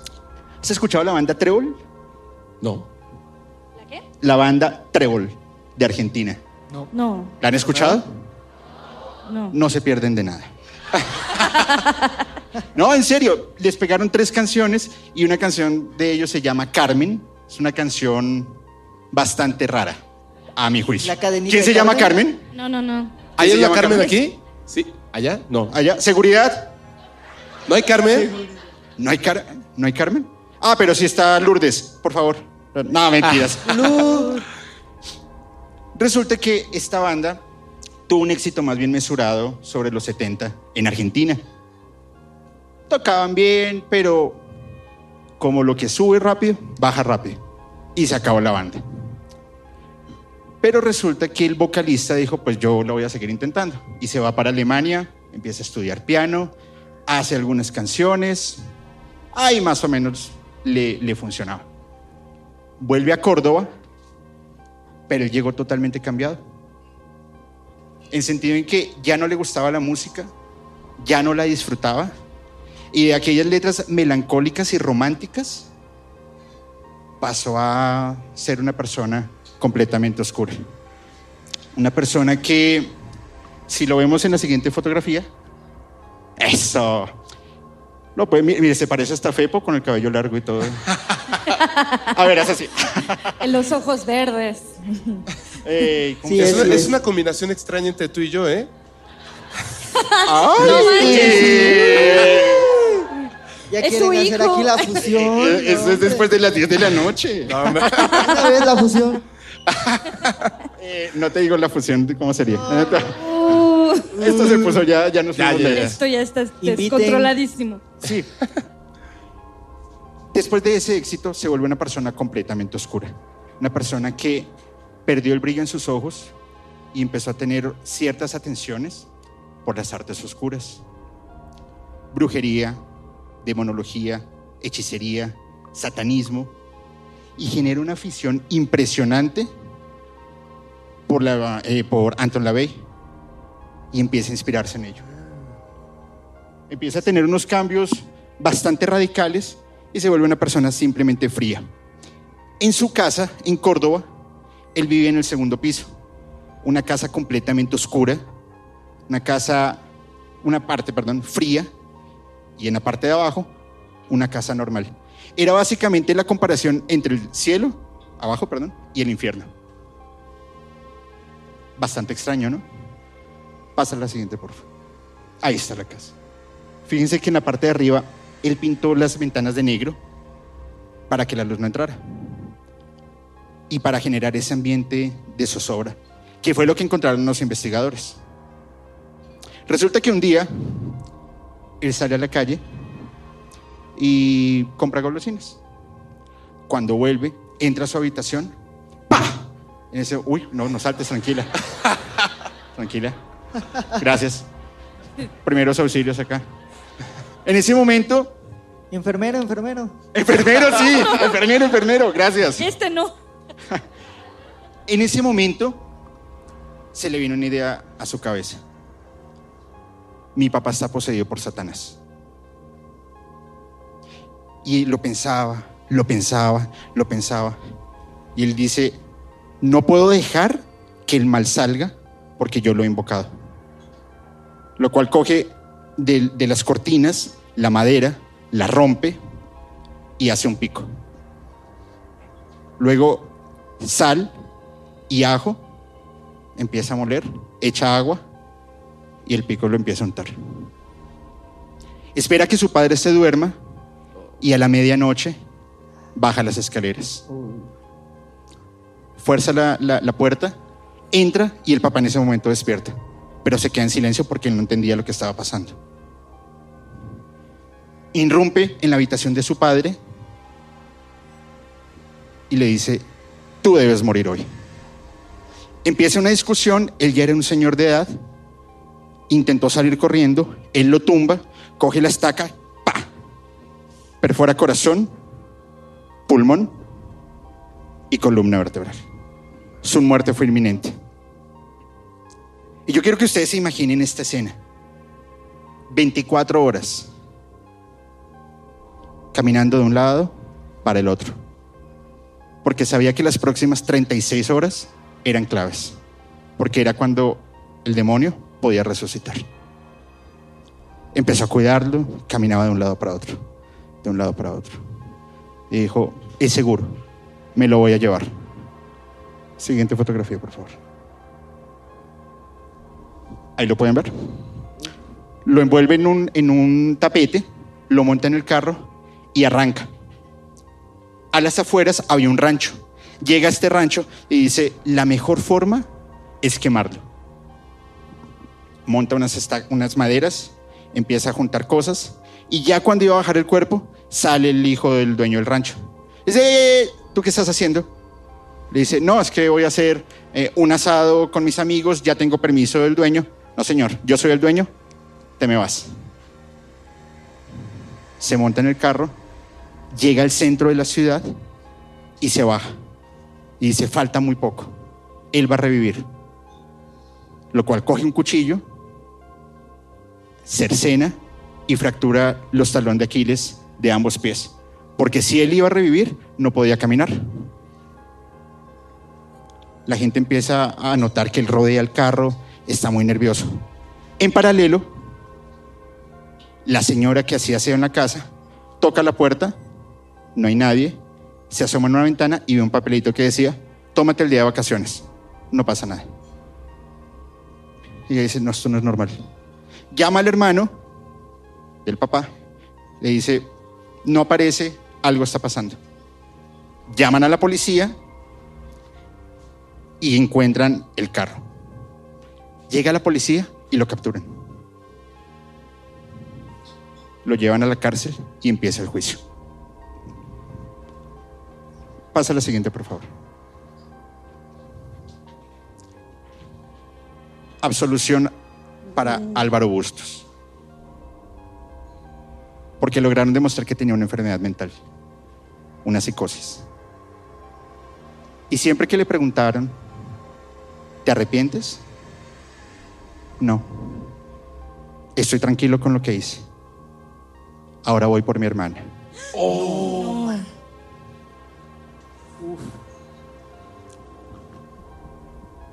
Tenían un buen abogado. Termina en un sanatorio y hace tres años está libre y no se sabe dónde está. ¿Qué? no manches. ¿Qué opinan? Bravo. Wow. Wow, está muy cabrón. Aplausos de pie, aplausos de pie. Qué historias, ¿no? Qué historias, ¿no? manches, güey. Qué barbaridad. Wow. Wow, Julio. Wow, wow. Eh, ¿No, no les parece feo nosotros estar tomando agüita? Sí, me parece muy feo. Yo quiero mezcal. quieres agüita? Yo, yo quiero mezcal para pasarme el susto. ¿Cuál susto? Yo les voy a hacer una, una confesión de tantas. Por favor. La primera vez que grabé en podcast, conté todas las historias que en ese momento me llegaron a la mente. Eh, Mayhem, eh, 1989 Drum, Absurd. Y, y, y, y, y fue fuera.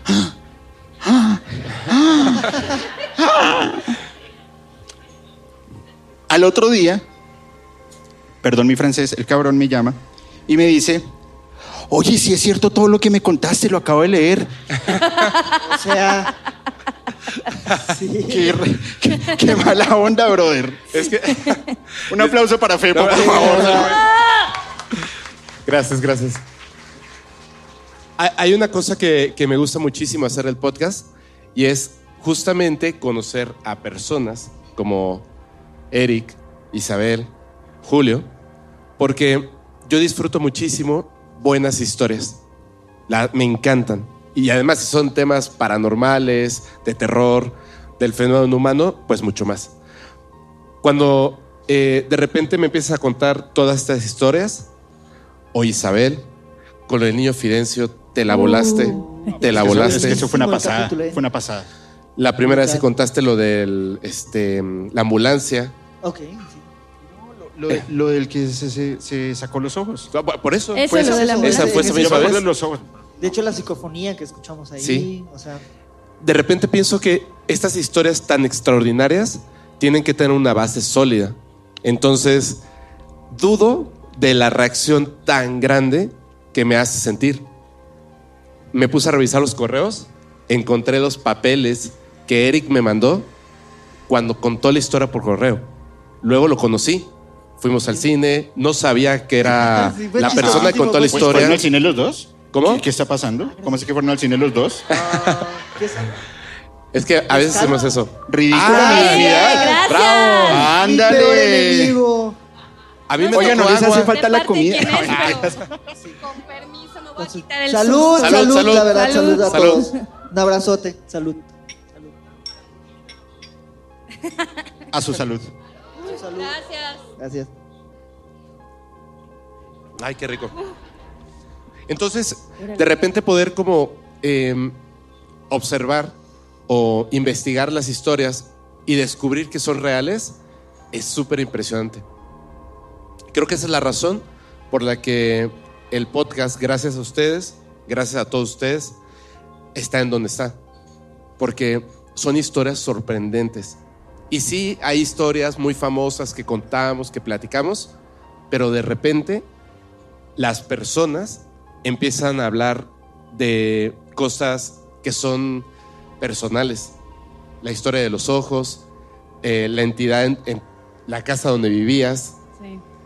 Bueno, tú estuviste en un enemigo conmigo que tuvimos que parar por mil cosas que pasaron. Y esa historia que voy a contar ahorita Válgame. Ay, ¿hace falta otra? Qué bueno. tiene, tiene dos, tiene dos componentes. A ver. ¿Cuál quieren? ¿El terrorífico o el bizarro? Los Ah, el dos, bizarro, pero el bizarro. Por supuesto. Pues, A ver. digo, no sé. O el sea, bizarro es que es real la forma. Ojo ahí, es real la forma. El terrorífico es que la historia es escrita por mí. Ok. Y no es que tenga una mente macabra, o sí, no sé. Probemos.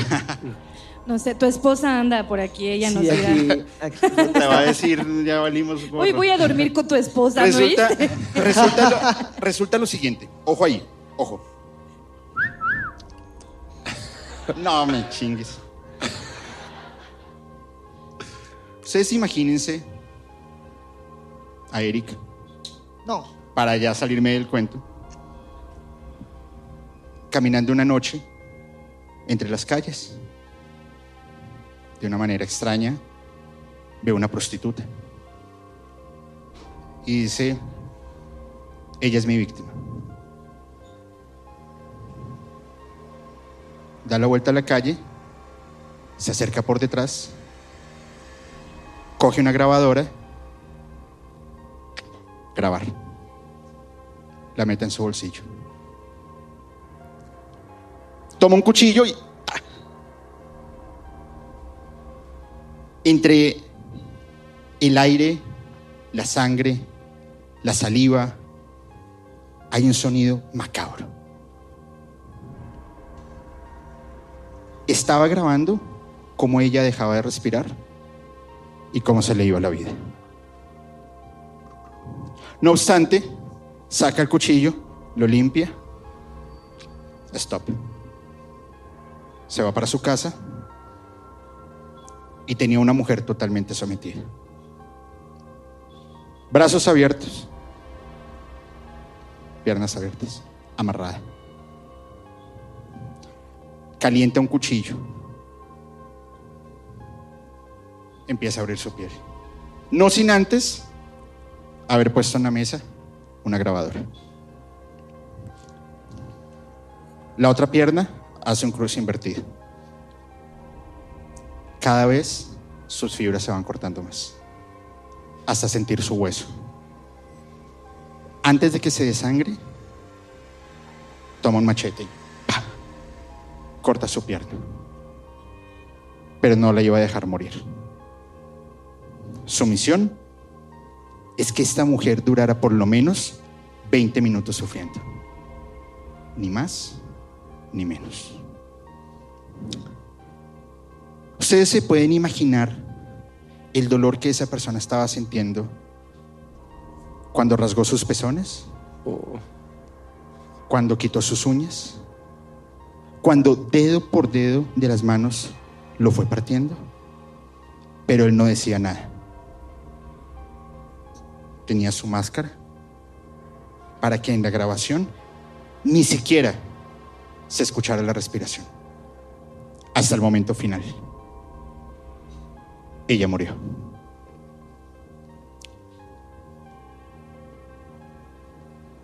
¿Me das el honor o haces el honor? No, por favor, tú lo tienes que hacer. Abro comillas. Ay, esto se me puso la piel chinita. Nos alocamos. Acechando putas a la madrugada. Ella salió de un baile y parece que está drogada. Está con el novio. Para mí es. Con sigilo me voy acercando a su espalda. Le corto la garganta, la apuñalo hasta que no quede nada. Esa puta grita, está asustada. Ella chilla, prueba mi cuchilla afilada. Está pilla de que perderá su vida. Vencida el placer, va en su vida. Se arrastra con la pierna cortada. La tengo encuartada. Abro la ventana y te degollo mientras estás dormida. Tengo clavos para clavarte la cara completa. Hasta dejarte repleta, quedarás desfigurada. En la cama atada, apuñalada, desangrada y amputada. Vas a morir a manos del acosador nocturno. Psicosádico, mi sed de sangre está dando turno. En el infierno, mi nombre tatuado de la piel del eterno. Soy un demonio a sangre fría, estilo invierno. Violencia pornográfica con el cadáver de la puta. Su mirada vacía me dice que lo disfruta. Meto la cuchilla en su vagina y en sus tetas. Tengo la tortura grabada en cinta. Abierta y destripada, ahora me masturbo con los sesos de esta perra. Bañado de su sangre, complaciendo el morbo, son los sesos de esta perra. Abierta y destripada, ahora me masturbo. La práctica más sádica para el cerdo son los senos de esta perra. Cerro comillas. The Night Stalker. Es una de las canciones hoy por hoy más repudiadas del horrorcore. Habías mencionado que aquí habían personas de mucho conocimiento, ¿no? Sí. ¿Quiénes están por acá? A ver, por pues, aquí? está ahí Pau. Pau ¿Estás Rebollo. aquí? ¿Dónde Ahí está Pau Pau? Rebollo. Pau Rebollo. Pau, Eh, una, la bruja Hola, ahora, Pau. ahora, Ok. ¿estás por aquí? una, una pregunta nada más para Pau, que no la logro ver. Está ya el. Allá Hola. está. ¿Llevo el micro? ¿Alguien le puede pasar el micrófono a Pau, por favor? Sí, yo voy. ¿Tú vas? Sí. Ahí Ya lo le tengo. Ah, ya le uno, ya le Ahí ya me, ya me siento. Gracias. Hola, hola. Buenas noches, Pau. Ay, ¿qué pasó? Aquí estoy. Hola, Pau. Hola, Pau. Pau. Hola, Un aplauso, por favor, para Pau Rebollo. Pau, en tu conocimiento, porque eres la experta en esto, ¿qué tan denso es un sigilo satánico? Híjole. Hasta la puse nerviosa. Sí. Bueno, pues si es satánico y no satanista, quiere decir que hubo sangre de por medio, entonces es muy poderoso. Exactamente. Muchas gracias, Pau. Muchas gracias. ¿Para qué está el brujo de Catemaco? Me parece. Sí, está. ¿El brujo Unicornio, ¿estás aquí? El único. ¿Está por aquí Unicornio Negro? Sí, ¿Unicornio aquí está? ¿no? Sí, hermano. ¡Ay, hermano! ¡Ey! Una pregunta para el unicornio negro, por favor. Buenas noches. Buenas noches. Buenas noches. Buenas noches. Un aplauso, por favor, Un fuerte. aplauso. Amigo, una pregunta. ¿Es posible deshacer un sigilo satánico? Depende de la energía de la persona. Esta canción es parte de iniciación de un sigilo satánico. ¿Crees que se puede deshacer? Sí. Ok, gracias. Gracias. Wow. Wow. La misión Gracias. del horrorcore. Gracias, amigo. Sí. Gracias. Adiós. La misión del horrorcore es muy sencilla. Crear un sigilo satánico a través de la música.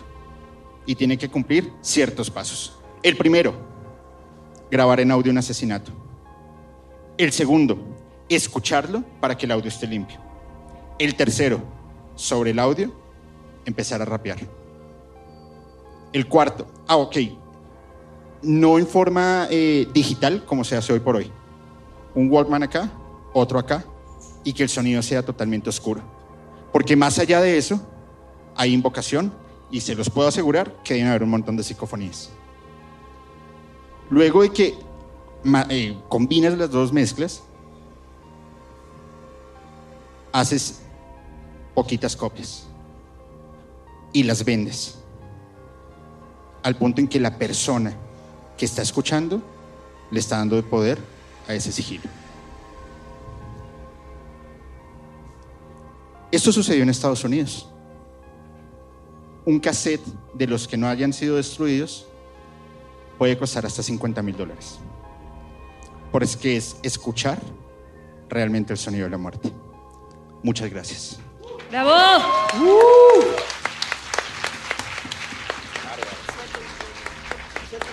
No, no, no, no, no. Wow. No, no sueltes el micrófono. wow. Muy bueno. Oye, ese, no, por un momento pensé que ibas a decir, suéltala. ¡Ah! ¡Ay, qué Cinco- fuerte! Te la consigo. Ah. Estamos con el tráfico. Oigan, eh, ya vamos casi a cerrar esta primer parte, donde les recuerdo que, y nos tienen que ayudar, todos y todas nos tienen que ayudar. Ya saben, vamos a cerrar con la frase de siempre, como se termina el podcast, y después vamos a tener una ronda de preguntas y respuestas, ¿vale?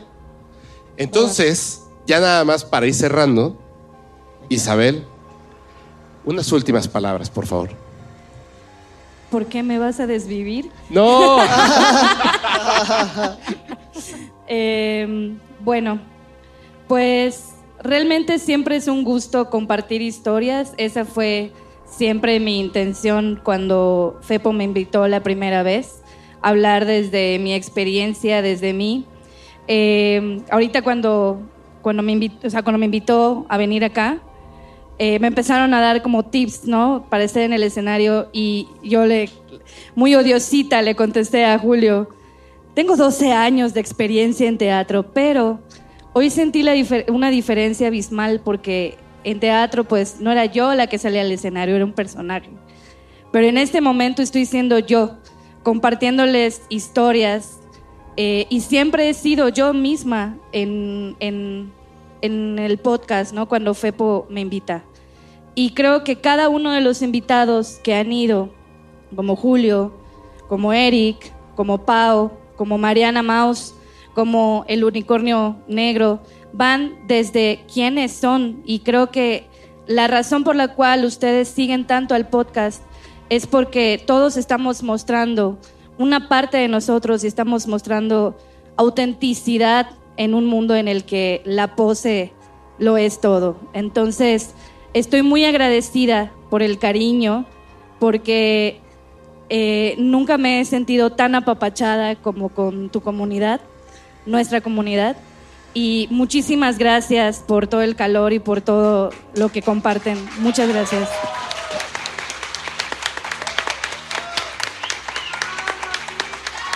Yo también les amo. Isa, Isa. Isa, Isa. Te digo que so- somos muchos los fans. ¿eh? Yo te lo dije que era más Somos famosa que muchos. nosotros Sí. tres. Claro. Eric, unas palabras desmonetizadoras, por favor.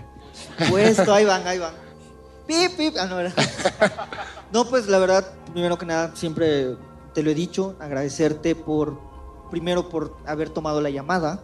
Gracias. que- y que inclusive estaba el tío Julio. Eh, y luego el invitarme a la primera vez que grabamos. De hecho, el conocernos fue súper, súper chistoso. Este, y a partir de ahí el recibimiento que tuve de la gente, porque de verdad no, no es nada fácil eh, estar frente de Fepo, que te pregunte en las cámaras. eh, luego te grite.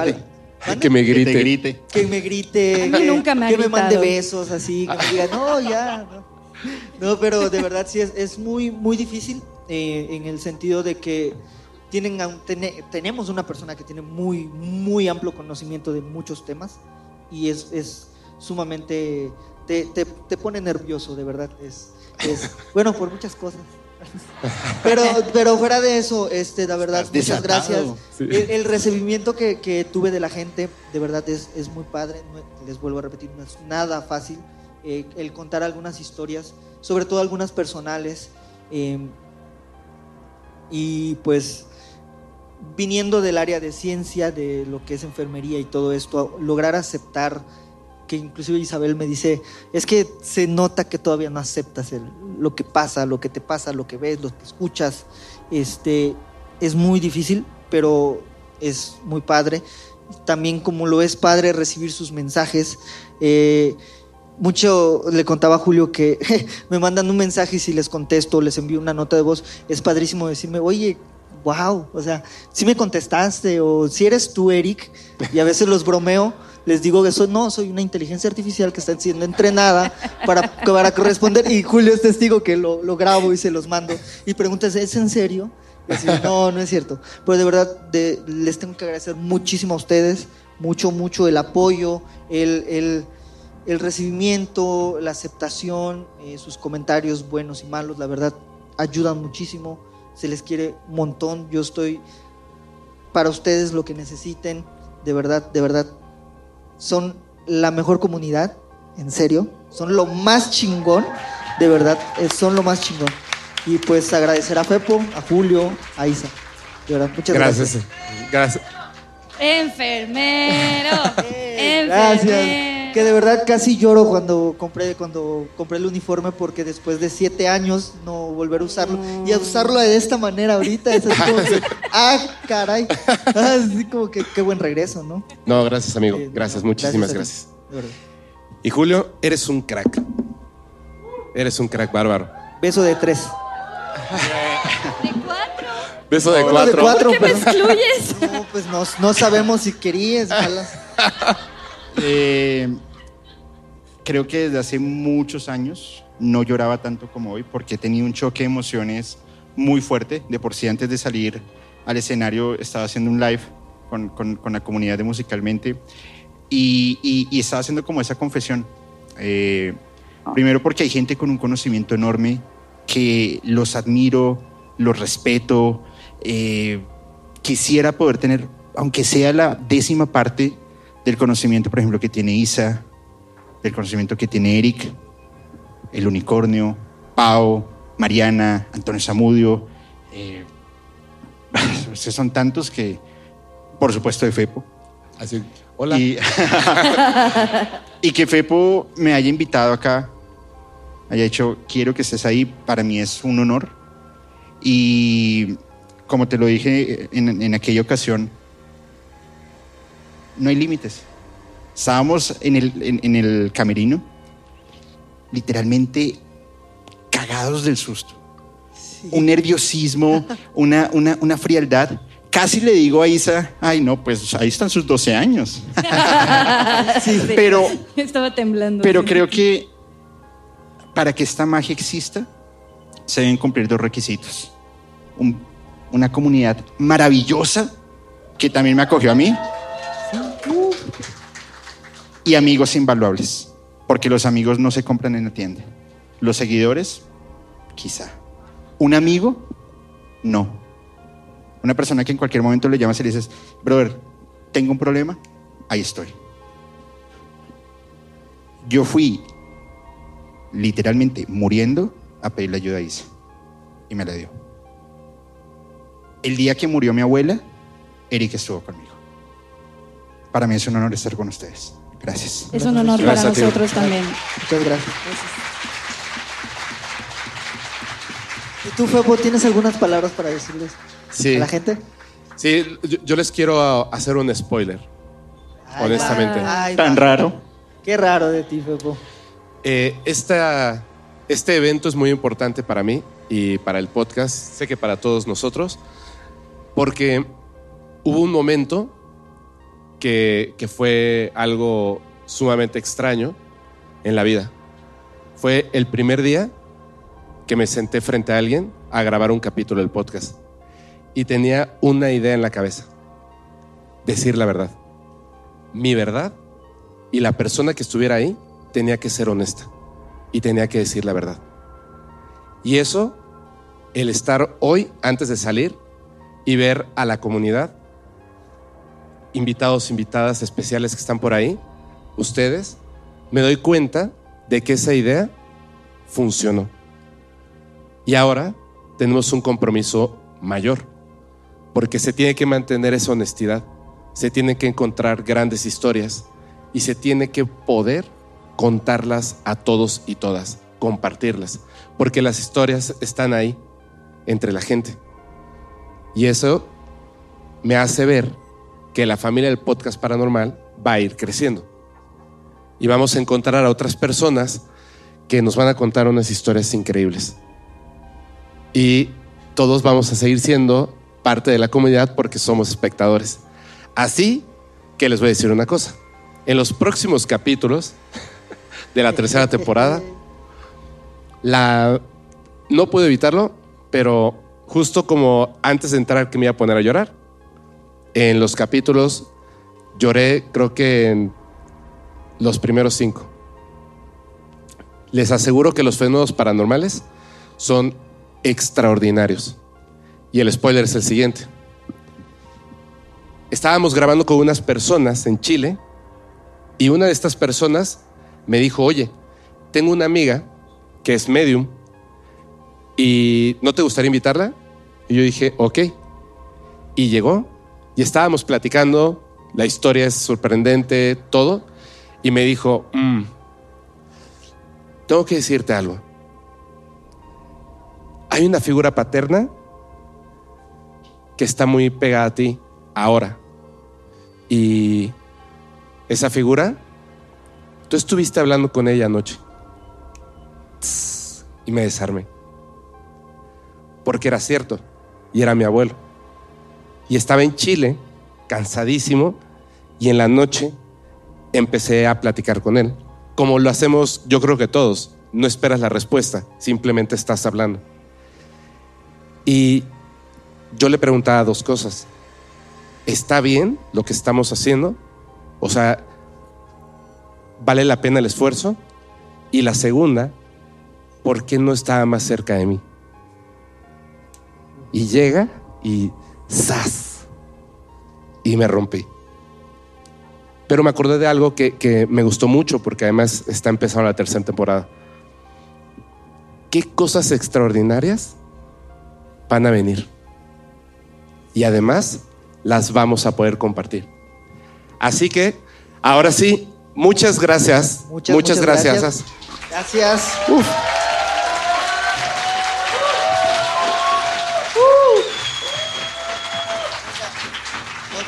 Porque. No, espérame, espérame, espérame, espérame, por favor. segundito, por favor, segundito. por favor. todavía. Pausa, pausa, pausa, pausa. Y Perdón. Es que acuérdense que vamos a cerrar ahorita y luego vamos a hacer la ronda de preguntas y respuestas, ¿vale? Ok. Así que, por favor, todos y todas, Venga. vamos a cerrar con las palabras de siempre. Los capítulos del podcast, Podcast paranormal, paranormal se disfrutan, mucho, mejor si los escuchas mientras conduces en una oscura y terrorífica carretera. y no tienes a nadie a quien abrazar. Gracias. Gracias.